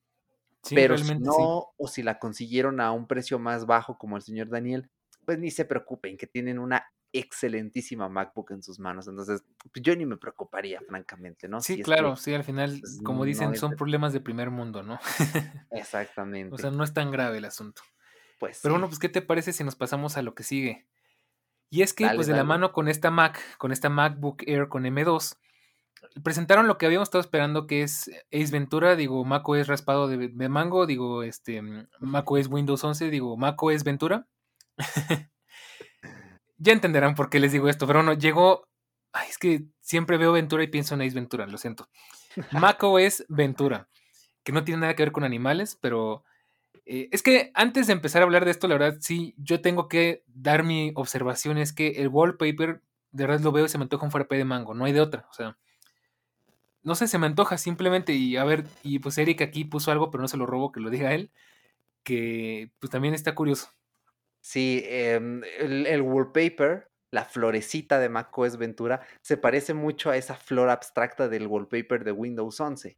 El wallpaper de Windows 11 es bonito, es precioso, es el que viene predeterminado, muy bien equipo de Microsoft, hicieron un gran wallpaper y se parece mucho, ¿eh? Entonces, como, mm, como que Apple no quiere que por ahí les coma el mandado Windows 11, aunque pues la cuota de mercado está años luz de ser pareja. Pero no sé, me pareció muy interesante, ¿no? Que pasáramos de este diseño de ondulado, onditas, a algo que se parece mucho al wallpaper de Windows 11. Pero bueno, ¿no? que ya antojos, ¿no?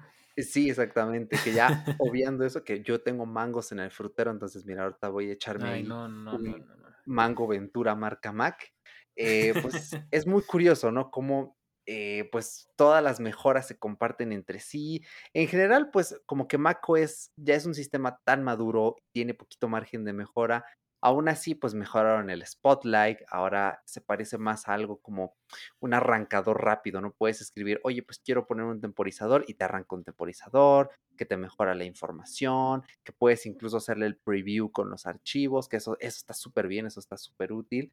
Eh, de ahí en fuera, pues la aplicación de mail, que ya le metieron esto que puedas deshacer lo que enviaste, que puedas eh, ponerle un correo que te vuelva a llegar para recordarte. Estas cosas que Spark ha tenido toda la vida, que todo el mundo que usaba Spark, pero que aún así quería la app nativa por alguna extraña razón, quería seguir teniendo, aunque no se iba ni de una ni de otra. Entonces, bueno, eh, no yo nunca he sido fan de Mail, la utilicé muchos años, pero pues, ¿qué les digo? Usen Spark, amigos. O sea, Spark está en Mac, Spark está en iPad, en iOS, incluso está en Android y ya no tarda en llegar la versión web para Windows y el app de Windows. Entonces, usen Spark, de verdad, vale mucho la pena porque te registras con un solo correo y automáticamente todas tus cuentas se linkean e inicia sesión en todas. O sea, cosa que le gane a eso, francamente no hay. Y su política de privacidad cambió porque antes eh, no era la mejor, pero ahora ya es más privada. Entonces, vale mucho la pena Spark. pero bueno, está bien. Para el que quiera seguir usando la app nativa, pues todo esto eh, las, van a seguir teniendo eh, en todas las aplicaciones de iOS, de iPadOS y de, y de macOS, ¿no? También vas a poder compartir tus pestañitas con otras personas a través de iCloud, ¿no? Y decían, pues, pues si quieres comprar un chillón con tu pareja, pues mira, se lo mandas y vámonos, ¿no? Y le dices, oye, pues hay que comprar este sillón y ya lo pueden ver todos y para trabajar puedes tener pestañas compartidas que, bueno, pensé en el caso nuestro de un proyecto que estamos haciendo y si todos tuviéramos macOS y tuviéramos esto, ah, sí, sí, claro, sí, sí, pues, es, es curioso, no es útil que puedas compartir. Y de hecho es una función interesante y hasta ahora no he visto que ningún otro navegador tenga esta función. O sea, me gusta mucho que Apple, el equipo que está trabajando en Safari, está haciendo cosas arriesgadas e innovadoras en cuestión de este, de, de buscador, perdón, de, este, de trabajo en equipo, ¿no? Trabajo remoto. Con navegadores. Porque si se dan cuenta, el año pasado que le cambiaron la barrita de buscar a Safari de arriba a abajo eh, en el iPhone, Android no tardó nada, lo copió. Chrome lo copió. y a nadie le gustó. Sí, no, ah, es muy curioso porque a, mí sí, a mí también me encanta. Eh, a la gente de Android le encantó, o sea, cuando Chrome en Android cambió, esto fue como de, ah, mira qué bonito, y, navegas así entre las pestañas. Y la gente en iOS así como de, eh, no me gusta porque me saca de mi zona de confort. Eh, pero bueno, es natural, ¿no? La gente de Android está más acostumbrada a que el sistema sea más abierto, más cambiante, y los que usamos iOS por lo general no tanto, ¿no? Pero bueno, eh, han estado innovando, sacando esta serie de cosas, y, muy bien, ¿eh? Porque después de Safari, Edge me parece el navegador más innovador eh, y me gusta porque se van copiando entre ellos y, va llegando a más navegadores. Entonces, pues muy bien allí. Y algo en lo que sí, aquí me va a permitir monopolizar un poco la charla, señor Daniel, pero ya para irme un poquito más rápido, es Adelante. Pasky. Pasky es el futuro, gente. Se los voy a explicar porque por ahí el señor Daniel me dijo que se atoró un poquito y yo también se los quiero explicar porque estoy preparando eh, por ahí un cursillo de seguridad en Internet eh, y esto es algo que yo estaba esperando porque ya una vez que esto se lance, eh, o sea, va a ser una revolución total a medida que las aplicaciones lo vayan incorporando. ¿Qué es Passkey? Bueno, como lo explicaron en la keynote, hay que comenzar explicándolo desde el problema que tenemos hoy. Y es que las contraseñas son jodidas. Así, de fácil y claro, ¿no? Me perdonarán la palabra. El problema con las contraseñas es que se te olvidan, se pierden, te las roban, tienes que pagar por un servicio que te las almacene y ese servicio que te las almacena, oh sorpresa, necesita una contraseña que tienes que memorizar para poder acceder a tus otras contraseñas, ¿no? Entonces, se juntaron Microsoft, Google y Apple y dijeron, bueno, perros, a ver, tenemos que hacer algo, pero tiene que ser un estándar, porque si cada quien empieza a hacer lo suyo, se va a hacer un cagadero. También me vuelven a perdonar la palabra. Entonces, lo que hicieron fue, ok, vamos a hacer un estándar y crearon la eh, FIDO, que creo en inglés, ¿cómo la pronunció? FIDO, no me acuerdo bien. creo que se dijo FIDO. Eh, la FIDO, que es una pequeña organización que busca básicamente desaparecer las contraseñas. Entonces, ¿cómo va a funcionar Passkey? Yo estaba leyendo artículos semanas antes, no me esperaba que lo mencionaran hoy y qué bueno porque significa que esto va a ser más rápido de lo que eh, algunos estábamos temiendo.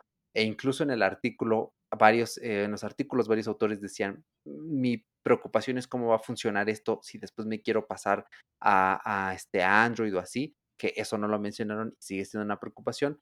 Passkey básicamente es, chao contraseñas, ya no va a haber contraseñas. ¿Cómo te vas a loguear tú en un sitio web? Ingresas un mail y después el dispositivo te va a crear una, un token, una autorización no una contraseña, sino que el dispositivo que tú estés usando va a ser la contraseña en sí.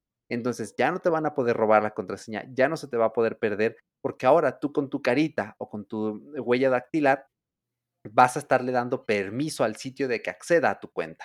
Y esto está súper bien porque incluso eliminaría el doble factor de autenticación, porque ya no tendría motivo de existir, porque ya básicamente tu dispositivo hace ambas funciones a la vez. Entonces, eh, ¿sí se entiende hasta ahora, señor Daniel? ¿Voy bien? Sí, todo bien, todo bien. Perfecto. Entonces, es, así es básicamente lo que es Passkey. Ya no vas a usar contraseñas y ahora tu dispositivo va a ser tu contraseña. Y bondad del ecosistema de Apple es que todo lo que guardes en el llavero de iCloud del iPhone se comparte con el del iPad y el del Mac. En Windows han estado haciendo un gran trabajo, han estado mejorando muchísimo el llavero. Tardó un poquito, pero tenemos aplicación de llavero, tenemos extensión para Chromium, tenemos eh, esta cosita bonita de que le picas a donde le tienes que poner la contraseña y te aparece ahí un rengloncito que dice, ah, pícame aquí y te pongo la contraseña. Lo han estado metiendo, entonces esto va a ser la revolución porque cuando tú te quieras loguear en un dispositivo que no sea Mac, te va a salir un código QR, lo escaneas, le das permiso en tu dispositivo y listo. Entonces, de verdad, esto va a cambiar el juego porque ya únicamente te vas a tener que acordar de una sola contraseña y va a ser o la de Google, o la de Microsoft, o la de Apple. Entonces, muy bien ahí. Em, ya después, si quieren, haremos un podcast dedicado en el que vamos a hablar de los pormenores, de si se va a dar la opción de que te mudes de un ecosistema a otro, pero básicamente eso es Passkey y es un paso al futuro.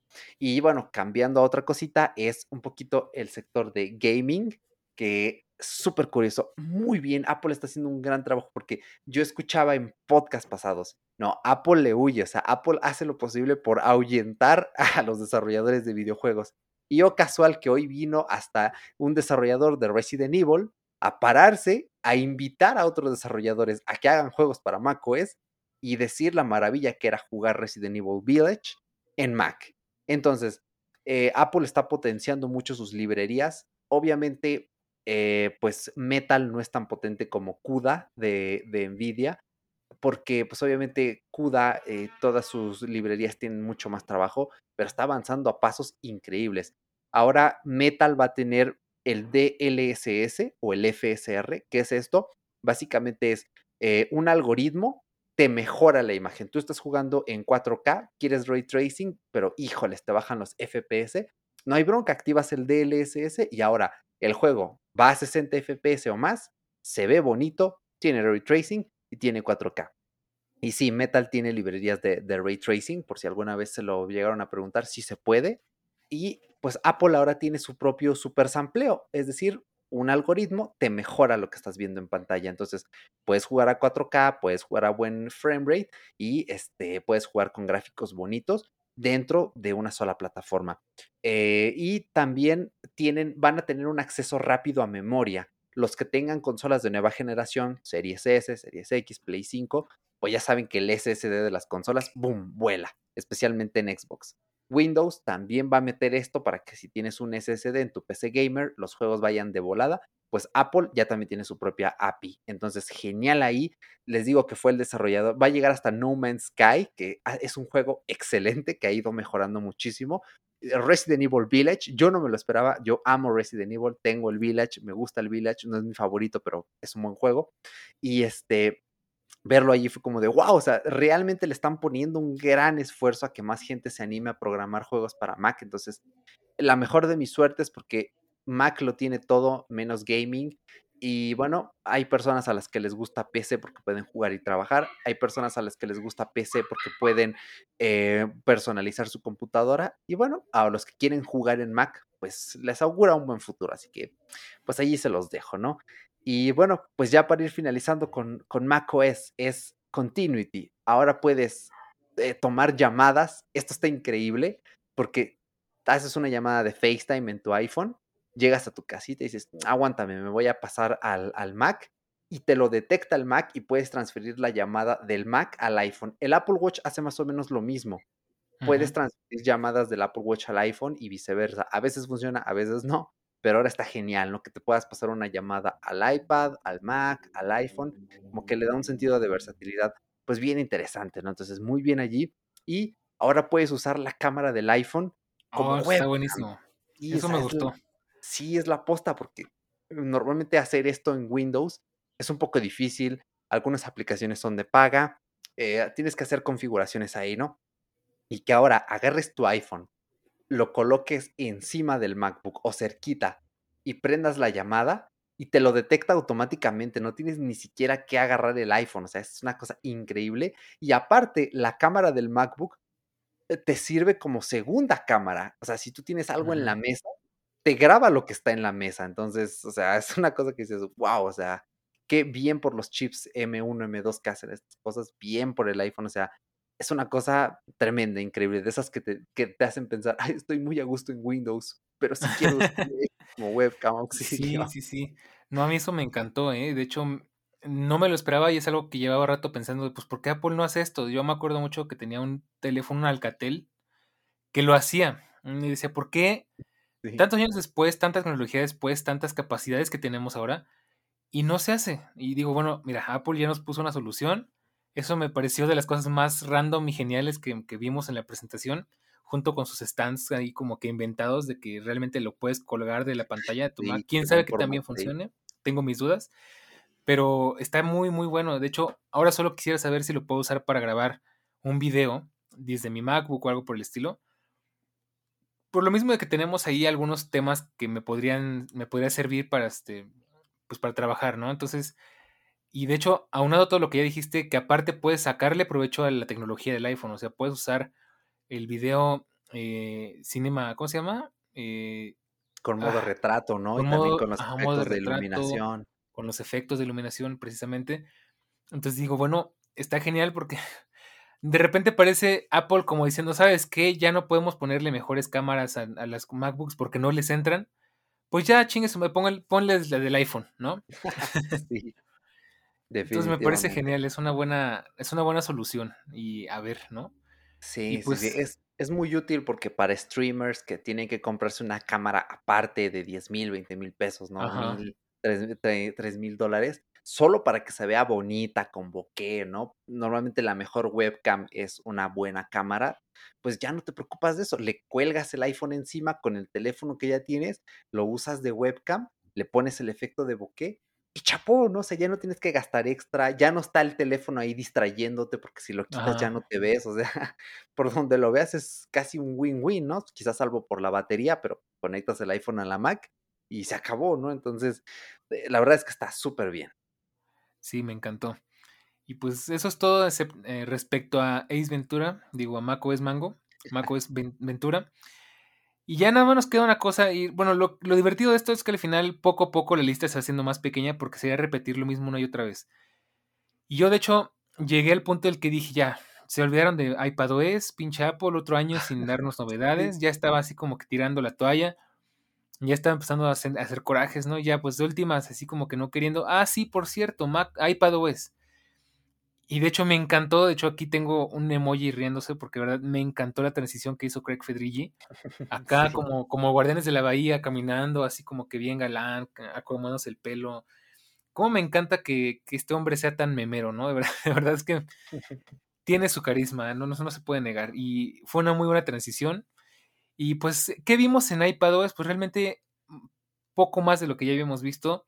Más integración con iCloud, con lo del gaming y demás. Lo que lo que me gustó y de verdad, mm, pues me alegró mucho ver que por fin Apple ya agarró la onda y se nota que ya sentían presión por la gente, es que ya mejoraron ciertas cosas. Ya son, ya están prometiendo que va a haber más apps que funcionen en- como en macOS, o sea, de escritorio para el iPad. Empezando por archivos, que ya nos comentaban, bueno, pues ya vamos a tener más opciones y ellos mismos dijeron, la opción es que mucha gente nos ha pedido y es que si archivos la verdad es que daba, dejaba mucho que desear me gusta que ya por fin se acerque más a una experiencia completa y también que ya hay barras de herramientas personalizables, lo que digo, wow, pues es una gran, pues es un gran avance, ¿no? O sea, todavía no es macOS y creo que a Apple tampoco le conviene que se vuelva macOS, pero lo que estamos viendo me parece genial y eso no es todo, ya que, bueno, voy a adelantar a una, a una cosita más y ahorita nos regresamos, ¿va? Algo que me Dale. terminó de encantar con este tema fue Stage Manager, que pues tal como lo vimos en macOS, lo vamos a tener en iPad. Y eso es algo que de verdad le urgía al iPad. Yo lo venía diciendo desde hace mucho tiempo. Tienen procesadores tan buenos, tan potentes, tan capaces y estaban tan desperdiciados con esa interfaz tan simplista que tenía iPadOS. Y ya el hecho de que ya podemos tener varias ventanas, acomodarlas, ajustarlas, agruparlas, este, y demás cuestiones, eh, la verdad es que digo, ya por fin iPad subió de nivel, por fin el iPad ya es más competente, por lo menos en cuanto a productividad se refiere. Y pues eso me encantó. Hay una cosa más que quiero decir, pero la dejo hasta el final, que es este, lo de extender pantalla, porque me estoy brincando otras cosas que también son importantes. Y bueno, pues una de esas, y ahora te voy a robar un poquito ahora yo el micrófono. Dale, dale.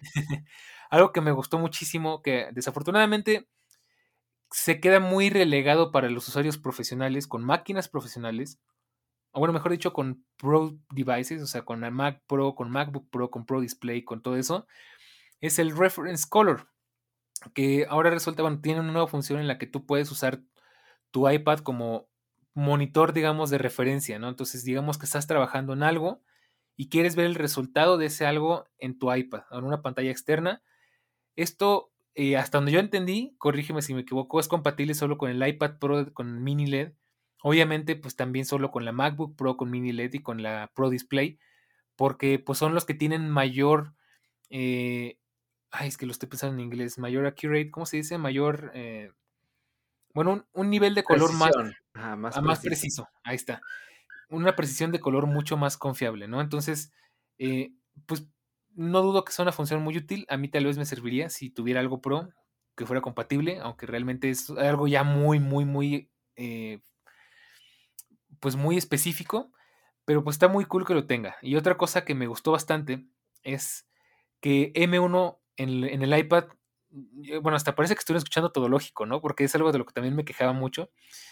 y es que M1 en el iPad estaba muy desperdiciado y ya, ya dijeron, no, ¿sabes qué? Pues si vemos, si el M1 del procesador detecta que estás usando una aplicación muy pesada, que, que necesitas más potencia, el M1 va a, mm, pues a manejar sus recursos para entregar más poder a lo que se está requiriendo, tal como hemos visto en Windows, que agarra memoria del disco duro para trabajar, como lo que yo digo que es el Turbo Boost, aunque a lo mejor estoy mal. y está genial, la verdad es que es algo que pues, se agradece bastante porque pues, el M1 estaba muy desperdiciado en el iPad, ¿no? Y por el mismo sistema operativo realmente. Entonces esas cositas la verdad es que me parecieron geniales. Falta muchísimo, hay un largo camino que recorrer para que el iPad mm, pues tenga la madurez suficiente para, para realmente empezar a pensar en qué será mejor si una MacBook o un iPad. La verdad es que todavía la distancia es muy larga. Pero con estas cositas la verdad es que empiezo a pensar, inclusive ya tal vez me animaría a trabajar solo con el iPad, ¿no? Porque son muchas cosas las que me parecen agradables. Y bueno, pues ya, de una vez me lo fusilo, de una vez. Por último, lo que se me hizo, eh, por fin, después de 400 años, que eh, me encantó, que ya por fin puedes usar un monitor externo, o sea, puedes tener tu iPad con una pantalla y extender otra pantalla en otro monitor, ¿no? Tal como conocemos en macOS, como conocemos en Windows de toda la vida. Eso me pareció genial, o sea, que ya por fin digas, ¿sabes qué? No me quiero llevar mi MacBook, me llevo mi iPad y yo me imagino algo así como voy a trabajar en el avión o algo por el estilo, llego a la oficina y ya en un lugar más profesional, más establecido, pongo mi iPad, eh, lo conecto al monitor, activo mi, ratón, mi, teclado y ya estoy trabajando prácticamente en una MacBook hiper portátil y eso me pareció genial, es algo que teníamos muchos años esperando, algo que de hecho Samsung hacía con su, con su deck desde hace muchísimos años pero pues me gusta mucho que ya esté aquí, ¿no? Que por fin ya llegó el Sergio el Bailador después de muchos años. Y pues creo que iPad queda mucho mejor parado ahora, ¿no? Efectivamente, no, sí, o sea, ya era demanda histórica, o sea, eh, ¿cómo era posible que conectaras eh, un iPad a un monitor y que se vieran barras a los lados? De hecho, el atajo que mucha gente ocupaba era, me compro este monitor súper bonito de Huawei, que es de aspecto 4 tercios, que de hecho sí está muy pro, que es carísimo, cuesta como 500 dólares. Y como es relación 4.3 y el iPad también es relación 4.3, pues ya no se ven las barras negras, ¿no? Y tú buscas en YouTube setups for iPad.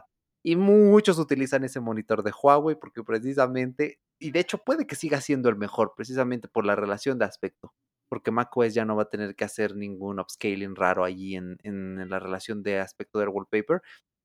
Entonces, este, buscabas eh, estos setups y casi todos ocupaban este monitor porque pues, coincidía, ¿no? Pero muy bien, y de hecho, Stage Manager, cuando lo vi en macOS fue como de, pues sí, está bonito, pero que cada quien arregle sus pestañas como quiera, ¿no? Pero ya cuando lo vi en el iPad dije, ah, esto lo hicieron para el iPad, pero pues ya que servía en macOS, pues dijeron, pues mételo ahí también, ¿no? Para que, que no se desperdicie. Y es increíble, está muy bien. De hecho, porque yo, yo eh, pasé muchas noches reflexionando de tantos problemas que hay en la vida, pensé, ¿cómo va a resolver Apple el multiventana en el iPad? No lo puede hacer como en escritorio, porque son dos metodologías completamente distintas. Y así me vieron noche tras noche, hasta que hoy por fin vi, ah, así lo resolvió y muy bien resuelto. Me parece el funcionamiento correcto, me parece bien porque te ofrecen una alternativa a Desk, al Continuity de Motorola. Motorola también tiene su función de que conectas tu teléfono a una pantalla y te hace un modo escritorio muy bien hecho, está increíble, hasta con modo de gaming, modo de escritorio, modo multimedia. Y este Continuity, eh, perdón, este Stage Manager de iPad me parece muy bien resuelto porque por un lado, puedes tener grupos de pestañas, vas brincando entre grupos de pestañas, puedes redimensionarlos, puedes tener una atrás, una adelante, y ya si quieres literalmente tener una pantalla pegada a otra, pues te vas a lo que ya existía antes, ¿no? Split view. Y, este, y si quieres tener una tercera, pues sacas la que sale del ladito.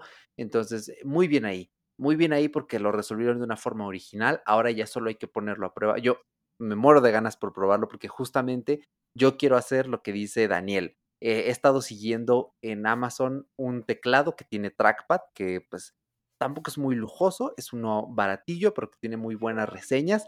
Me lo quiero comprar y quiero aplicar la de, pues me voy a trabajar a una cafetería, porque aquí cerquita de mi casa hay una cafetería que se ve muy linda y la siempre paso por ahí, la veo y digo, ay, se ve muy cool, me encantaría tomarme algo allí.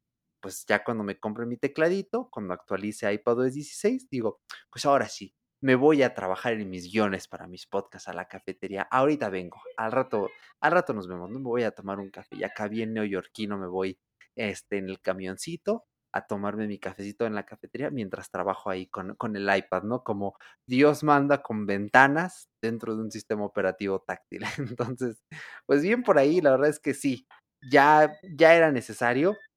Y pues creo que ya no nos estamos dejando nada más de lado, señor Daniel, ya hablamos de pues, todo. Abarcamos todo lo que vimos en la keynote y lo que no vimos, y lo que no hablamos es porque no lo vimos, que es los grandes ausentes, Apple TV, HomePod, que por ahí se, rumoreaba que iba a haber HomePod OS, que bueno, todavía no. Y el iPod, que pues en paz descanse, ¿no? El iPod ya creo que no volveremos a saber en un buen rato. no. Bueno, de Apple TV, pues realmente tampoco me entusiasmaba, no creo que necesite grandes cambios, pero pues eso, lo todo, eso fue todo lo que vimos. Pero pues ya sabes que aquí nos gusta siempre hacer un One More Thing. Y nuestro One More Thing del día de hoy es. Música de suspenso. cosas que nos dejaron a deber, nuestro wishlist.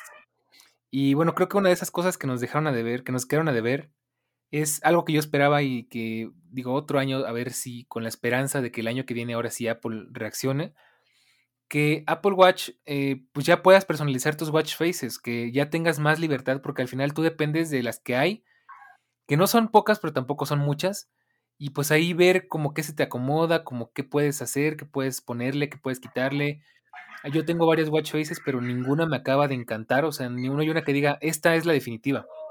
Al final, bueno, de hecho creo que está diseñado así, ¿no? Que tengas que andar cambiando de una watch face a otra. Y pues no soy gran fan. O sea, no me encanta, es algo que espero que Apple algún día haga, tal como ya hicieron en el iPhone, que ya es mucho más personalizable.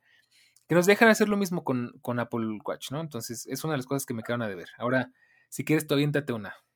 Claro que sí. La siguiente, y a mí me duele, yo esperaba y sigo esperando y ya el año que viene es la vencida. Ya si el que viene no lo hace, ya me rindo, ¿eh? Y de hecho, ahora se me acaba de ocurrir otra que la voy a meter aquí. Rediseño de iOS. ¿Y el anillo para cuándo, Apple? ¿Y el rediseño para cuándo, Apple? Más bien aquí quedaría.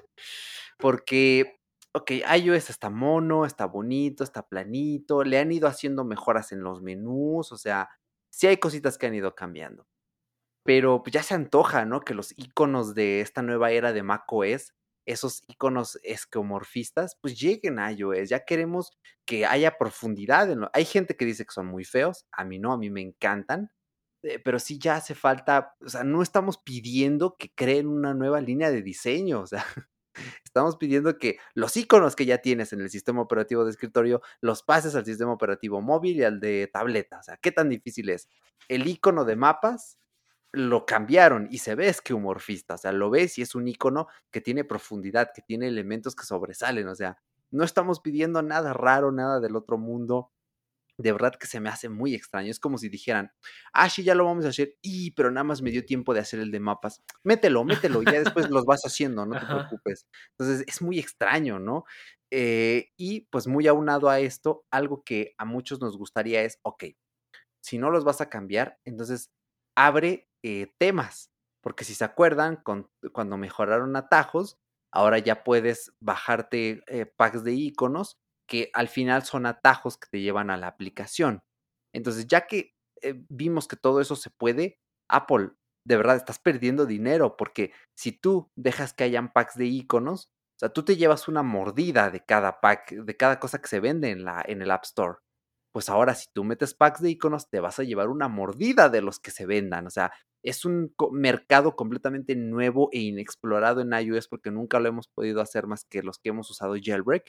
Eh, y entonces, para los que queremos cambiar nuestros iconos sin tener que hacer jailbreak, oye, pues ahí tienes una oportunidad que no estás aprovechando.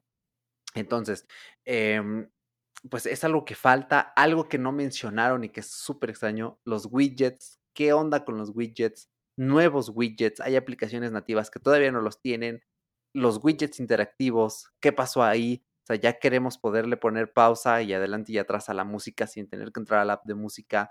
No se dijo nada en la web, no se ve nada que hable de este widgets renovados y toda esa onda. Y yo creo que es lo que mucha gente estaba esperando, ¿eh? Y si no lo hacen, se van a enojar, ¿eh? Yo no, porque pues a mí me gustan los widgets así. Yo nada más quería este, mis, ¿cómo se llama? Eh, mis iconos de macOS, no soy tan exigente, ya con la pantalla eh, personalizable de inicio, bueno, la de bloqueo me doy más que satisfecho, pero híjoles, eh, yo ahí nada más lo dejo, eh, la gente se enardece, eh. Entonces, bueno, pues Apple no entres a Twitter, que te van a ver unas cuantas piedras ahí, ¿no?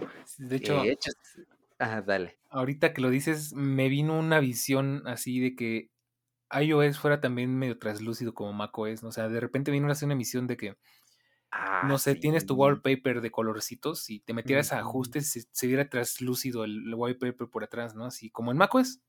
Sí, es un poco más difícil lo porque es una pantalla más pequeña. Claro. Pero de que se puede, se puede. Pues sí, estaría bueno, o sea, eso ya es pedirle mucho, ¿no? Pero pues bueno.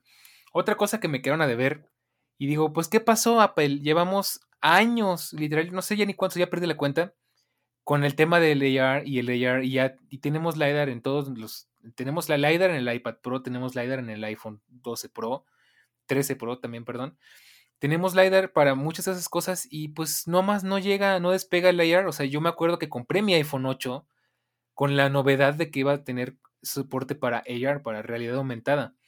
Y no más no llega. O sea, yo ni veo más aplicaciones con AR, ni veo más usos para el AR, ni realmente veo usos muy prácticos para el LiDAR. Entonces digo, pues, ¿qué onda? O sea, yo tampoco me esperaba los Apple Glasses o eso que estaban rumoreando, tampoco era para tanto. Pero pues siguen, sigue sin despegar y es algo que me acuerdo muy bien. Tim Cook nos decía, no, esto es una revolución, esto va a cambiar al mundo.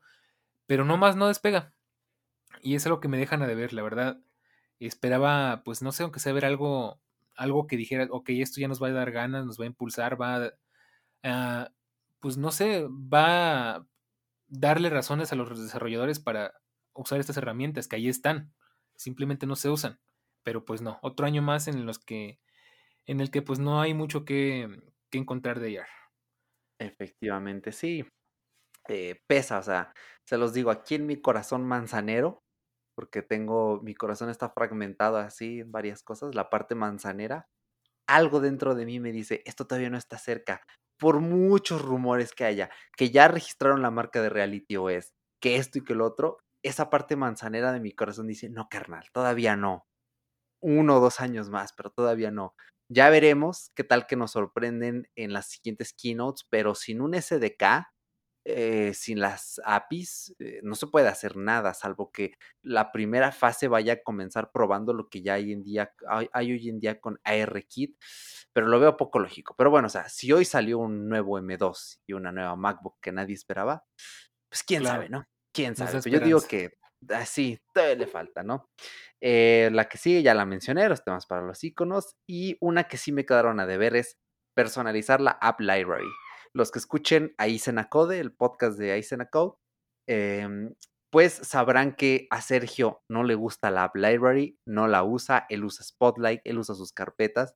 Pero los que, los que sí nos gusta, a mí me encantó cuando lo presentaron en iOS 14 y hasta ahora me ha sido súper útil, pero le falta el siguiente punto y es poder editar las carpetas, porque el sistema las organiza a veces las aplicaciones de una forma extraña y a veces esa que te mandó a otros, te gustaría poder moverla a la categoría en la que tú la usas, no a la que el desarrollador puso, no a la que el algoritmo del iPhone se confundió y la mandó a otro lado, o sea, permitir que las edites, que las borres, eh, le falta, le falta, porque App Library está muy bien a comparación de Android bueno, en Android funciona bien, funciona lo suyo y la puedes personalizar. Pues aquí queremos lo suyo también, ¿no? Entonces, pues bueno, me quedaron a deber eso. Yo todavía tengo la esperanza de que a lo mejor son de esas cosas que iremos viendo ya cuando salgan las betas y eso, porque bueno, claro, al final de cuentas toma, bueno, toma en cuenta, siempre me pasa esto, que repito las palabras, toma en cuenta que pues de lo que alcanzamos a ver hoy, pues es solamente la punta del iceberg, ya saldrán sus, los videos de las 100 diferencias, 100 novedades con iOS 16, ¿no? Y a lo mejor entre esas pues sale esa opción, ¿no? Todavía es el primer día, todavía nos falta por mucho, tal vez, tal vez sí lo hayan hecho, pero pues no lo podamos ver todavía. Ah, esperemos. Esperemos que sí sea el caso, ¿no? Y otra cosa que nos dejó con la misma incógnita es que yo tengo una gran queja que ya me he quejado varias veces y no me cansaré de quejarme hasta que Apple resuelva que es que ponga una aplicación de música decente para macOS, porque la aplicación de música que tenemos es iTunes, pero sin un bracito, ¿no? O sea, está fatal, está incompleta, realmente está fea, eh, muy poco funcional, tiene muchos errores, falla mucho, como ya les contaba. Y pues, ¿qué pasó ahí, Apple? O sea, llevamos ya un buen rato con esta aplicación, creo que desde Catalina, o sea, y no, y no le veo para cuándo que la arreglen, la hagan bien. Porque, insisto, es, es, un, es un iTunes, pero sin poder manejar tus dispositivos, ¿no?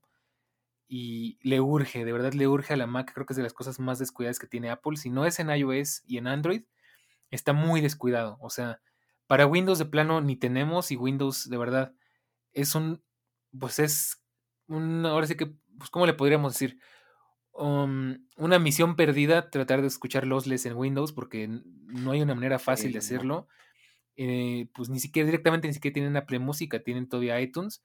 En macOS, que uno esperaría, bueno, pues es el de la casa, ¿no? Pues tampoco es realmente tan bueno si tienes Lossless y, y Dolby Atmos y todo eso, pero pues todavía deja mucho a deberte, o sea, realmente, ¿qué pasó ahí, Apple? De verdad, la aplicación de música para mí es indispensable y es una pena que siga tan chafa, ¿no? O sea, esperaba que dijeran, ah, pues ahora sí ya rediseñamos bien la aplicación música, ahora sí ya está bien bonita, ¿no? Ahora sí ya se ve como en iOS, ordenada, estética, agradable.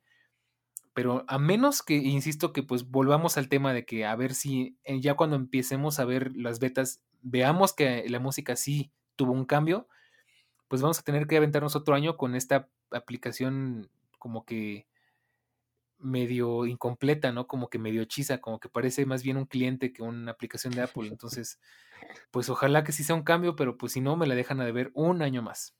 De hecho, pues ya, el año que viene sin falta, carnal. Ahí, Mañana sin falta.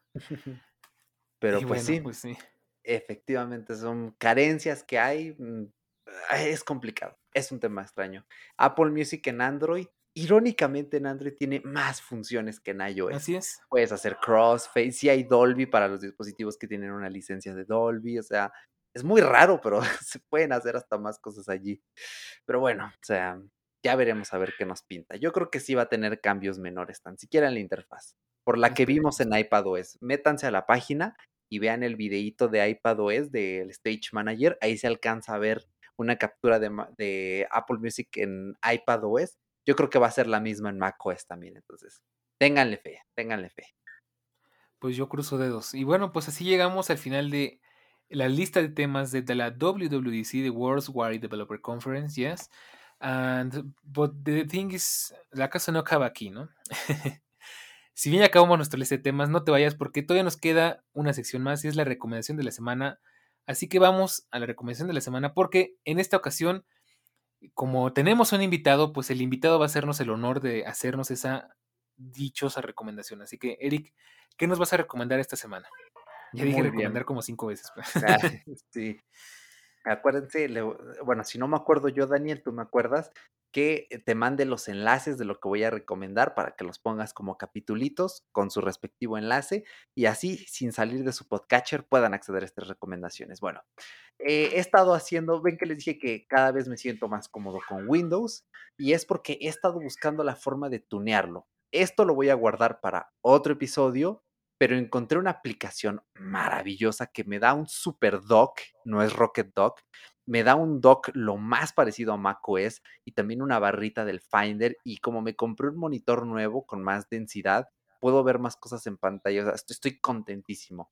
Y eh, yo estaba pensando, bueno, eh, lo que pasa es que en mi habitación hay poca luz, entonces ya en las noches me pesa un poco estar viendo la pantalla. Eh, de lo que tiro es del modo oscuro, y dije, bueno, ok, eh, Windows no es tan bueno en la activación automática de modo oscuro como si lo es Apple en sus sistemas operativos. Entonces, ¿cómo lo puedo resolver? Y di con una app para Windows que se llama Auto Dark Mode. Auto Dark Mode, es modo oscuro automático. Eh, está en un perfil de GitHub, les voy a dejar el enlace, es segura, no tiene malware ni nada extraño y es bien personalizable, está muy, e, muy bien hecha la aplicación, de hecho la voy a abrir ahorita para explicarles un poquito. Eh, está hecha con el, el UWM, eh, o P, no me acuerdo, el, el, lenguaje de aplicaciones universales de Windows y te permite switchar este modo automático. Entonces puedes ponerlo por horario, del anochecer al amanecer, de acuerdo a tus coordenadas, a tus coordenadas este, geográficas. Y cuando cambian estos modos, pues te da varias opciones, atajos de teclado universales.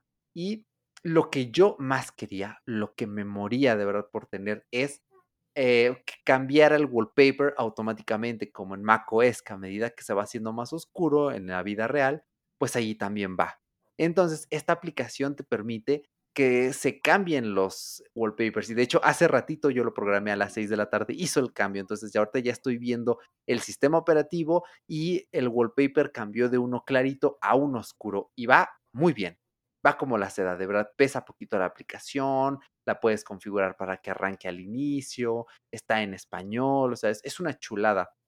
E incluso puedes configurar temas de Windows para que te cambie el tema completo, incluyendo el, este, eh, el wallpaper, el cursor, el color, el acento, hasta los sonidos de Windows. Y está muy bien, yo la verdad es que estoy eh, contentísimo y eh, pues sí se las recomiendo muchísimo. Y de hecho esta aplicación te recomienda una extensión para navegador que se llama Dark Reader.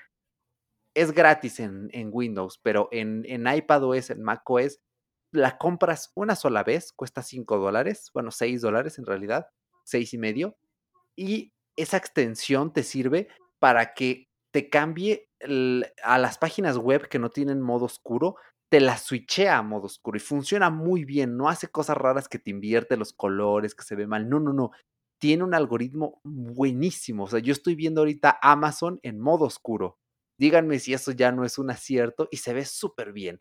Entonces, se la recomiendo muchísimo que la descarguen para su navegador eh, Chromium y si pueden apoyar al desarrollador y quieren tener esta extensión en el Safari de iPad, el Safari de iPhone y el Safari de macOS, cómprenla y es una compra universal, o sea, funciona en todos lados y la verdad es que va súper bien. Yo estoy eh, encantadísimo. Y eh, pues, ¿qué más les digo? Esta es mi recomendación, súper herramientas para, para Windows y pues esta extensión que es universal. Espero yo que le saquen el mejor provecho posible. Excelente, pues muy buena recomendación. Gracias. Yo la verdad es que no creo que la use porque pues ya sabes, ¿no? Mac. Sí, no, no, ya. Pero la extensión está muy buena, esa sí te la recomiendo.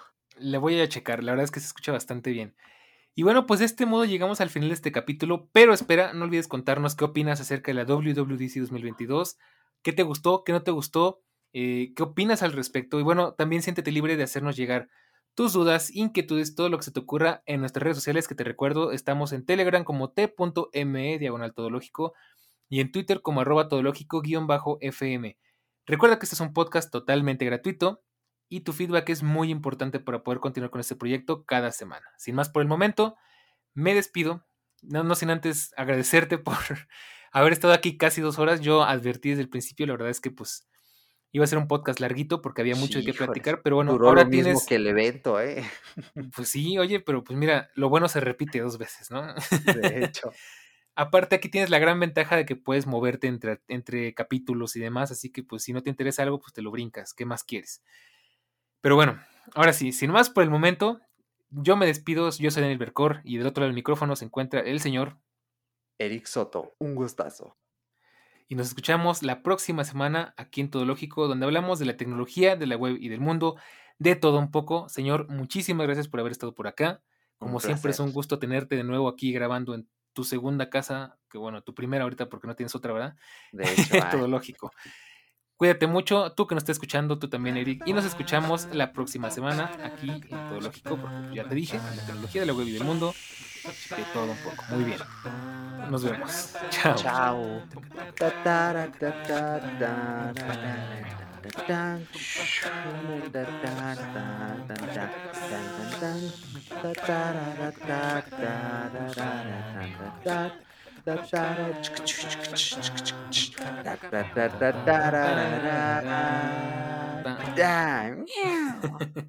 Con maullido de gato y todo.